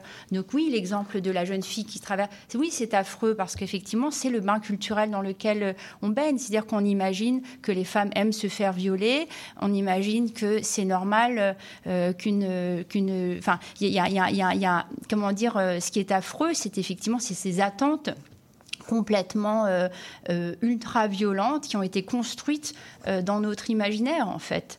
Et et je, je- oui, je le redirai aujourd'hui, c'est-à-dire que ça veut dire quoi en fait d'être déçu euh, et enfin moi, j'ai dû, je sais plus quand est-ce que j'ai dit ça, mais c'est vrai que j'étais très, enfin j'y pensais beaucoup parce que j'ai travaillé à la fois sur une pièce de patinage artistique avec Aurore Ponomarenko qui s'appelait Éternelle Idole et euh, une une pièce qui s'inspirait beaucoup de la gymnastique artistique, s'appelle This is how you will disappear. Et euh, voilà, me dire aussi, euh, la gymnastique artistique, c'est un des spectacles les plus populaires au monde. Et euh, voilà, il y a aussi une attente, en fait, c'est-à-dire qu'on met des très jeunes filles en danger. Euh, enfin, on sait aussi toute l'histoire. Enfin, on sait on étouffe toute l'histoire. En fait, il y avait une journaliste américaine qui disait que la gymnastique artistique, c'était en fait un système de pédocriminalité légalisé en réalité. On sait très bien maintenant avec les mouvements MeToo Sport que, euh, que bon, déjà, euh, les filles, elles grandissent dans ce cadre-là, donc avec des entraîneurs euh, qui. euh, qui, bah, qui, vont les, qui vont les éduquer de la sorte. Et ensuite, le spectacle qu'on voit, euh, je veux dire, la tension dramaturgique dans le, dans le patinage artistique et les gymnastiques artistiques, où on a augmenté en fait la, la zone de danger, c'est-à-dire que c'était moins dangereux il y a quelques décennies, et c'est de plus en plus dangereux. Et euh, toute la tension dramaturgique et toute l'excitation vient quand même du fait que les filles, elles peuvent se faire carrément mal, voire elles peuvent finir handicapées à vie. Et c'est ça, euh, c'est ça la, ten- la- la- la tension et l'excitation à regarder ces spectacles dans des performances où on pousse en fait des gens trop jeunes de base. De toute façon, ils se massacrent le corps quand ils ont ces pratiques euh, physiques, et en plus, ils peuvent vraiment finir dans des états pas possibles euh, psychologiques, physiques, euh, voilà. Mais c'est ça, c'est-à-dire que c'est de comprendre en fait quelles sont euh, nos, nos- nos évidences perceptives et nos évidences expectatives. Et ça, euh, ça, on voit bien en fait à quel point la violence faite aux femmes, aux enfants, aux personnes racisées, est une espèce de, base euh, structurante euh, euh, qui, et ça, je veux dire, si on s'y attarde, c'est vrai que la pratique de la mise en scène, de la réalisation ou de la chorégraphie permet de, comprendre davantage encore effectivement ce bain culturel qui est, euh, qui est sexiste, qui est raciste, euh, dans lequel nous grandissons, et, comment effectivement ces mécanismes euh, de, pensée et de désir sont à l'œuvre malgré nous dans nos corps. dans cette donc en fait le, grand travail c'est de se rééduquer en fait c'est de sortir comment est-ce qu'on arrive à se rééduquer et à sortir en fait de cette culture là Et, et ju- justement, c'est ça que. Et je mets en lien aussi avec cette idée-là dans de vos spectacles. Évidemment, j'ai- pas tout vu, mais cette idée-là à chaque fois de comment trouver une forme de réécriture, d'aller chercher dans ce qui s'est fait, de penser à nouveau. Encore une fois, j'essaie de beaucoup vous, vous, vous- vous lire, vous entendre, et, et vous disiez, et euh, vous disiez lorsque la France a été, comme beaucoup d'endroits dans le monde, confinée, euh, Covid, tout ça, vous, vous disiez justement qu'il y avait euh, l'envie, on a envie de détruire ce monde en tant qu'artiste pour le réinventer. Mm. Et ça fait, ça, ça fait écho à une phrase, euh, j'en ai déjà parlé, je pense, une fois, qui me bouleverse, phrase de, de, de Fassbinder dans un entretien où justement lui, il dit la question la plus importante aujourd'hui, c'est de savoir comment détruire cette société lorsqu'elle sera transformée. La conscience des gens le sera aussi. Et c'est cette idée qu'il faut détruire qui. Et on vient on, est sorti des écoles où on nous a expliqué euh, que la création c'était quelque chose de euh, positif, où il fallait euh, construire, faire du sens. Et cette idée-là que détruire d'abord pour reconstruire, déjà, elle, fait écho en, en- ce moment. Et je trouve cette posture radicale intéressante. Et je voulais savoir comment est-ce que cette destruction dont, dont parle Fassbinder, où évidemment quelque chose de, de radical, et puis l'a éprouvé lui, euh, comment, comment elle résonne euh, pour, pour, vous aujourd'hui euh, Parce que je, sais que dans, votre, dans ce que j'ai trouvé de votre travail, c'est c'est pas, pas, une posture. Il y a cette, cette idée-là que avant de construire, il, faut, il faut, sans faire table rase, il faut pouvoir mettre le, le territoire à niveau. C'est très concret. Hein. Je veux dire, c'est pas une abstraction Exactement. là ce que je dis. C'est-à-dire qu'on est, euh, voilà, euh, on est, euh, enfin, dans nos systèmes, voilà, en Amérique du Nord, en Europe, Ouais. on est dans un, on est dans des, des, des, des, des, sociétés hyper agressives avec un- une, his- un- une histoire coloniale, coloniale, impérialiste, ultra agressive. et aujourd'hui, dans ce, ce- ce- ce capitalisme néolibéral qui nous amène tous droit au mur, c'est-à-dire qu'en fait, là, euh, c'est- c'est-à-dire effectivement la, la destruction il y a une destruction à l'œuvre, euh, je veux dire, de la planète, de l'humanité. Donc moi, si, si, comment dire, si je me dis ce qu'il faut détruire, en fait, c'est ce système politique, c'est-à-dire le capitalisme néolibéral et euh, le travail que l'on a à faire, euh, surtout, euh, surtout. euh, euh, bah, les personnes blanches euh, euh, d'Amérique du Nord et d'Europe sur notre histoire et euh, cette conscience euh, et cette compréhension en fait de ce que nous de ce que nous avons construit et où nous en sommes aujourd'hui.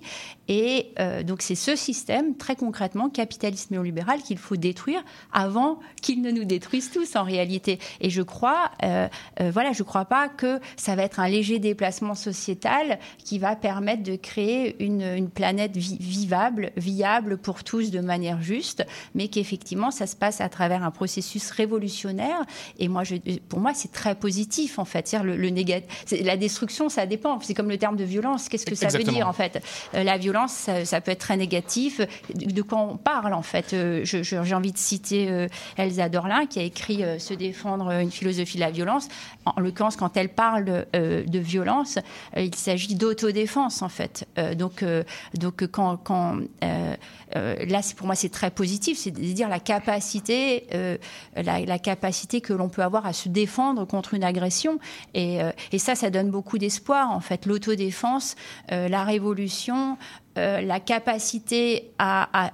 alors, voilà, par exemple, moi, été quand on est construit comme une femme, euh, voilà, la, la manière dont on va aussi avoir le droit et la capacité en fait à reprendre l'outil violent en fait pour se défendre. C'est-à-dire que moi, j'ai pas envie que ce soit un homme qui me défende, euh, ni une société patriarcale, ni la loi française. J'ai envie que ce soit moi qui soit en mesure de me défendre. On m'a pas construit comme ça. Donc à partir du moment où moi j'ai réussi à me reconstruire comme ça, où je dis mais je peux me défendre d'un point de vue physique, intellectuel, politique et artistique, c'est extrêmement positif, c'est hyper porteur, ça donne de la joie, ça donne de la force et ça donne beaucoup d'espoir dans un possible mouvement sociétal qui, je crois, est, largement est, désiré par une majeure partie de la société. Donc pour moi, c'est très très positif en fait ce désir révolutionnaire. Ah, ah, je, je vous rejoins, puis on va, devoir faire une autre pause musicale, mais avant, avant ça, puis pour, pour, pour lancer la suite, c'est, je vais pas jouer au naïf, je, je comprends d'où viennent ces contre-ordres, mais c'est drôle que lorsque ça arrive à des oreilles euh, plus d'institutions ou d'élites, euh, ces appels-là à la destruction sont taxés d'anti-art. Euh, dernièrement, euh, Justine Triet, qui a eu la Palme d'Or, elle a, eu le malheur pour certains et certaines de remettre en question euh, deux, trois, deux, trois euh, problèmes euh, qu'il y avait dans le pays et les réactions ont été extrêmement violentes. Comment, comment peut-elle dire ça? Comment peut-elle dire ça alors que je pense qu'elle énonce quelque chose qui est fondamentalement artistique? J'aimerais qu'on on, on revienne là- là-dessus juste après.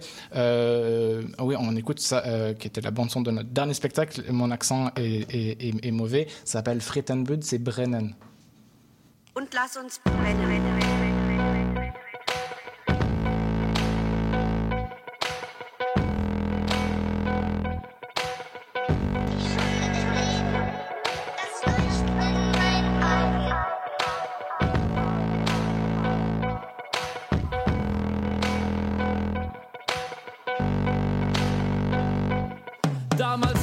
So jung, laut und scheiße waren und vor lauter Drang keine Freiheit sahen. Kein Geld, kein Job, kein Haus, kein Staat. Nicht viel hat sich geändert. Bla, jedes Foto, jeder beschissene Post.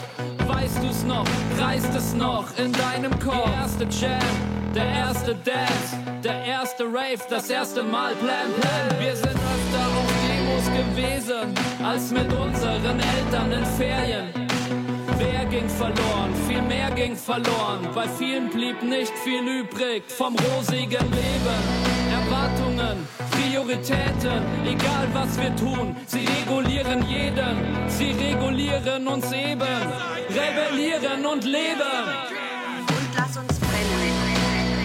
Komm, lass uns brennen. Lass uns rennen. Komm, lass uns lass uns entgegen, entgegen den Regeln. Lass uns rennen. Auf jeden zu langen Tag folgt meist keine Nacht. Wann hast du das letzte Mal richtig gelacht? Sag, wann warst du glücklich? So glücklich und süchtig. Dein Geld, dein Job, dein Haus, dein Staat. Wir wollten doch leben, als ob es kein Morgen mehr gibt. Nicht jede Sorge verfliegt, sei kein Käfig für die, die du liebst. Nicht jeden kann man retten. Zu viele Ketten in zu vielen Facetten. Nimm deine Mama mal mehr in den Arm. Und Obama, die Trottel, sie haben eh keinen Plan. Jeden Tag auf, jeden Tag an, jeden Tag leben, jeden Tag Alarm. Jeden Tag leben, aufs Leben.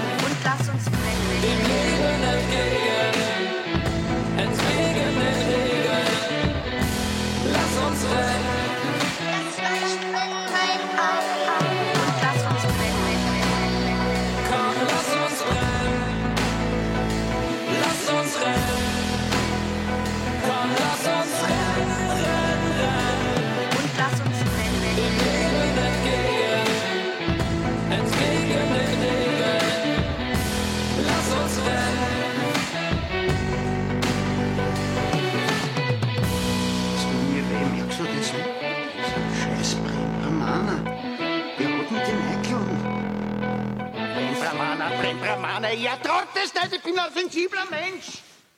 Retour en ondes des dernières, ça passe vite, dernières minutes, euh, toujours avec euh, Gisèle Vienne. Euh, merci d'être resté jusqu'ici. On se parlait aussi de, ben, on ne veut pas faire un résumé à chaque fois, mais j'avais pour lancer la dernière partie de l'émission la question aussi de sur scène qui est euh, le, théâtre, la, danse qui est une forme d'agora, mais qui n'est comment on fait entrer le champ politique là-dedans? Qu'est-ce que veut dire politique? Et aussi, quelle arme peut porter la, poésie? Vous, vous avez dans vos spectacles des écritures et une idée de la, poésie. Je parlais au tout début, en clin d'œil évidemment, que vous, avez fait des études dans, la ville d'un certain Rimbaud qui dit la poésie ne rythmera plus l'action, elle sera en avant. Et cette phrase, euh, je l'ai entendue, elle est reprise par Annie Lebrun qui dit il s'agit de démolir pour provoquer un climat d'instabilité et de subversion poétique, seul à même d'abattre les faux semblants qui nous tiennent aujourd'hui lieu d'esthétique. Je voulais, euh, c'est une question très, très ouverte, mais co- comment euh, vous arrivez, et je, sais que à mes oreilles, encore une fois, ça sonne comme un, compliment, vous, vous, en- vous portez aussi une politique, euh, euh, vous travaillez la politique aussi dans, vos œuvres. Je sais qu'on peut entendre ça comme quelque chose de négatif. Moi, je pense que c'est déjà c'est inhérent à l'art. Mais comment, euh, sur scène, comment vous trouvez la- l'arme que peut porter le théâtre, la danse? Comment vous travaillez ça? Quelle est sa place en fait aujourd'hui Peut-être le, théâtre, la danse, l'art vivant? Comment on, résiste à travers ces espaces-là qui ont été jadis des fois sacrés, des fois très liés à la politique, des fois antinomiques? Aujourd'hui, ça dépend des territoires, ça dépend des populations. Comment vous, que- quelle est pour vous l'arme de, de cette poésie J'ai envie, de- enfin, l'art est inévitablement politique en fait. Donc euh, ceux, ceux qui se veulent apolitiques, j'ai envie de dire, c'est les pires. Euh, c'est les pires parce que c'est vraiment, euh, je veux dire, c'est à la fois les collabos et les lâches en fait d'un ordre en place qui est structurellement injuste, inégalitaire, ultra violent. Donc en fait, en 2023. Euh, voilà, il faut juste savoir de quel côté on est. Est-ce qu'on est du côté euh, où on veut valider cette société en place? Je parle dans le champ, enfin de manière générale, mais dans le champ artistique, parce qu'effectivement, le champ de l'art euh, a peut être le enfin et souvent d'ailleurs malheureusement le bras droit de l'ordre en place. Hollywood a créé une industrie cinématographique qui est, on va dire, l'apologie euh, euh, l'apologie désirante d'un- d'un système euh, capitaliste néolibéral. Euh, on voit aussi pendant la Seconde Guerre mondiale comment euh, le nazisme a créé en fait l'art qui va servir ce pouvoir Donc c'est comment est-ce qu'on va naturaliser, euh, c'est-à-dire le, le- c'est hyper puissant en fait les systèmes de signes et donc euh, le théâtre, le cinéma, la danse, la littérature, c'est hyper puissant parce qu'en fait c'est vraiment le langage. on, va, on- nous, nous créons, nous participons à la création du langage sociétal qui va voilà donc naturaliser, légitimer euh, et, et- et tordre en fait le langage pour nous faire rentrer en fait dans cette structure politique. Donc c'est hyper politique et il n'y a pas, il y a pas moyen de ne pas être hyper politique quand on fait de l'art.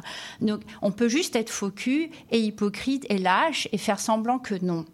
Voilà, donc ça, cela, en fait, il ne nous intéresse pas, voire aussi, on aimerait que ces collègues-là disparaissent du champ artistique parce que c'est de la merde ce qu'ils font. Par contre, ceux que j'admire, euh, et c'est pour ça, c'est moi, je, je j'adore l'art, j'ai une foi immense dans l'art, et il y a tellement d'écrivains, vous parliez de Sandra Lucbert tout à l'heure, ou Annie Ernaux, il y a mille écrivains, réalisateurs, euh, euh, metteurs en scène, chorégraphes qui sont fabuleux et qui, effectivement, sont porteurs d'espoir et de poésie et d'une force désirante et qui permettent de penser. En fait, l'enjeu, c'est de pouvoir réfléchir.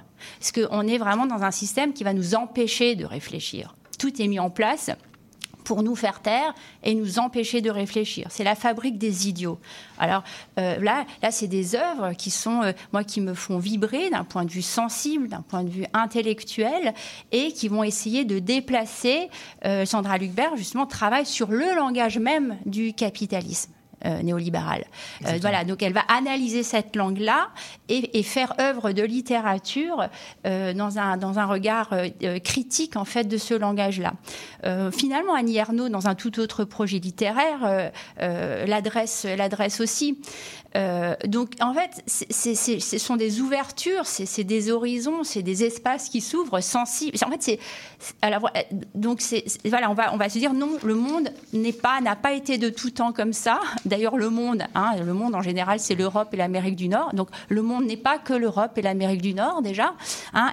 donc géographiquement, on peut penser autrement. Il y a d'autres structures et euh, dans le temps, euh, il y a eu aussi d'autres euh, d'autres cadres perceptifs, donc d'autres cadres politiques.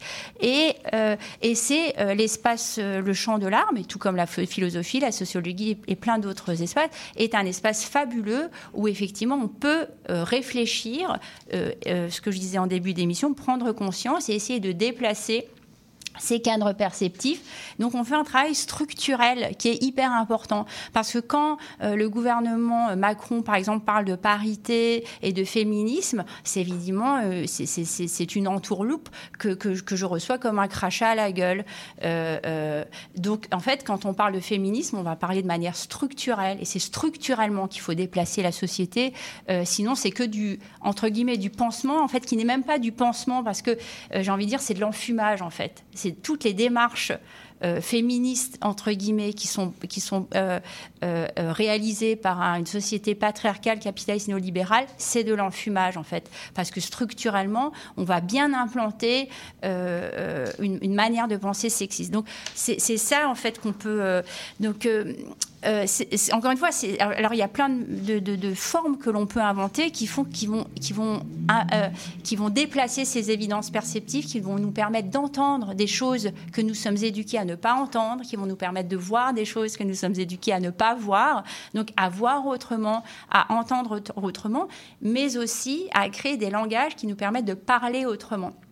Euh, euh, donc, euh, et, et voilà, et la dernière chose que j'avais envie de dire par rapport à la poésie, c'est-à-dire que voilà l'ultra-violence qui passe par le regard, c'est aussi c'est quoi l'éducation, c'est quoi l'éducation, qu'est-ce qui fait la masculinité, qu'est-ce qui fait le capitalisme néolibéral, ce, ce qui le rend possible, c'est une désensibilisation totale. Donc en fait, euh, l'expérience poétique et l'expérience de l'art est un possible espace de resensibilisation.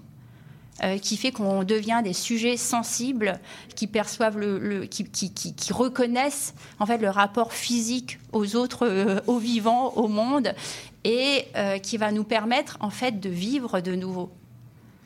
Abs- Absolument, et je euh, je vous- remercie beaucoup. Non, mais vraiment, et euh, je vous disais que justement, il y a d'autres endroits aussi en ce moment où l'art n'est pas perçu pareil. Dans notre générique début d'émission qu'on a reçu ici à ces micros, qui était venu en dernier au FTA, Aristide de Tarnagda et Odile Sankara, il lui dit, Aristide, il dit le, le théâtre c'est un ring poétique, et la, question n'est- pas de est-ce que c'est politique ou pas, c'est- un pléonasme. Euh, le, théâtre en ce moment, par exemple, le théâtre en Palestine, ou le Freedom Theater de Hamad Tobazi, c'est un, un pléonasme. Exister, résister, faire de l'art, c'est- la, même chose. Et je trouve euh, bien dans nos espaces euh, euh, européens ou de notre grand Occident, de- des fois de rappeler ça qui paraît qui paraît une, une insulte faite, alors que je pense que c'est re- c'est retourner quelque chose qui nous semble Oui, mais c'est en fait c'est ce dénigrement euh, qui fait aussi comme on est militant, on est, hein, on, on- c'est-à-dire on quitte la sphère en fait du regard universel et objectif euh, qui Oui. n'existe pas. hein, et on connaît, je ne vais pas refaire l'historique de ça, mais voilà, du coup euh, non en fait. Et, et j'ai encore envie de dire ceux qui tout l'art qui, se, qui, qui ne serait pas politique, soit ce sont des faux culs, soit ce sont des idiots en fait. Euh, qui essayent de nous embrouiller. Je, vous remercie beaucoup d'avoir euh, été avec nous aujourd'hui. Merci infiniment. Je vous souhaite, euh, je vous dis merde pour les, quelques dates au FTA. Merci infiniment, Gisèle Vienne. On se quitte aussi en clin d'œil parce que vous avez fait un- une euh, chorégraphie de résistance autour de, de- de- de- d'une riposte Madame, Chevalier. On va l'entendre pour finir l'émission. Et je trouve ça beau aussi parce que l'art, c'est, dans la rue aussi que ça se passe. Et quitter sur quelques mots, vous parlez de la poésie. C'est Audre Lorde qui dit La poésie n'est, pas que rêve et vision, elle est la colonne vertébrale de nos existences. Elle pose les fondations des changements futurs. Elle jette un pont par-dessus notre peur de l'inconnu. Euh, merci infiniment. On se quitte sur, euh, sur cet euh, hommage, riposte. Merci. Merci infiniment.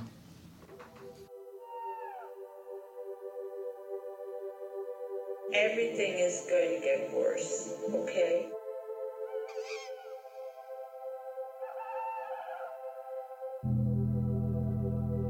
You have to accept that.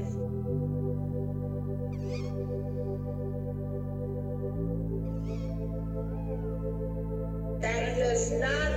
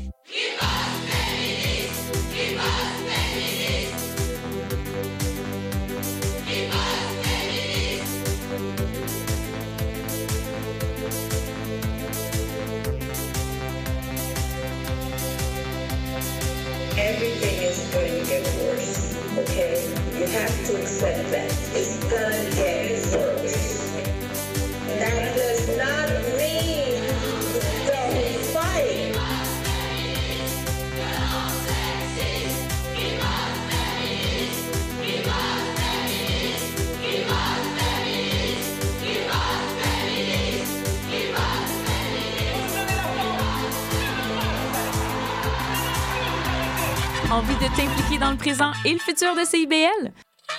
L'Assemblée générale annuelle de ta radio communautaire francophone de Montréal aura lieu le 11 décembre à 18h30 au même Centre des mémoires montréalaises. Pour y participer et obtenir plus d'informations, deviens membre sur notre site internet au www.cibl1015.com en consultant l'onglet Devenir membre et abonne-toi au CIBLien, l'infolettre officielle de CIBL. Ta radio compte sur toi. Hey, merci pour la belle soirée. Je vais y aller, moi. Attends un peu. Tu conduis même si t'as pris un verre. Ah, je suis bien correct. Redis-moi ça plus proche. Je suis bien correct. Oh! Ça sent le sapin. Fernand, viens donc sentir ça. Je suis bien correct pour conduire. J'ai presque pas bu. Ouais, ça sent le sapin à planche. Ouais, ça sent le sapin jusqu'ici. N'essayez pas de leur passer un sapin. Lorsqu'on boit, on ne conduit pas. Un message de la Société de l'assurance automobile du Québec. Qu'est-ce que tu fais mardi soir? J'écoute Lire et délire. Tu connais? Non, c'est quoi? Lire et délire, c'est l'émission culturelle la plus déjantée de CIBL. Tous les mardis dès 19h, quatre schnappants vous présentent des chroniques sur la littérature, le cinéma, le théâtre et vous réservent bien d'autres surprises. Les mardis dès 19h, c'est à CIBL que ça se passe.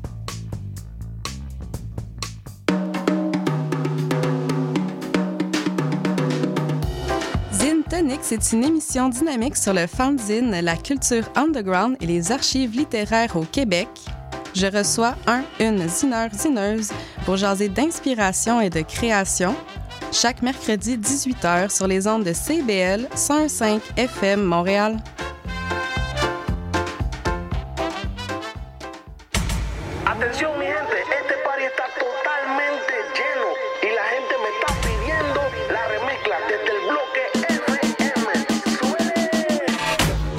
C'est un rendez-vous avec l'équipe de Dimension Latine. Dès 18h, le top 5, les nouveautés de la semaine et nos entrevues avec des artistes internationaux. Mais surtout, à partir de 19h, Montréal Pal Mundo, le nouveau segment qui vous donne un survol sur la scène locale et les nouveaux artistes de la relève de Montréal. Es una cita con Dimension Latina.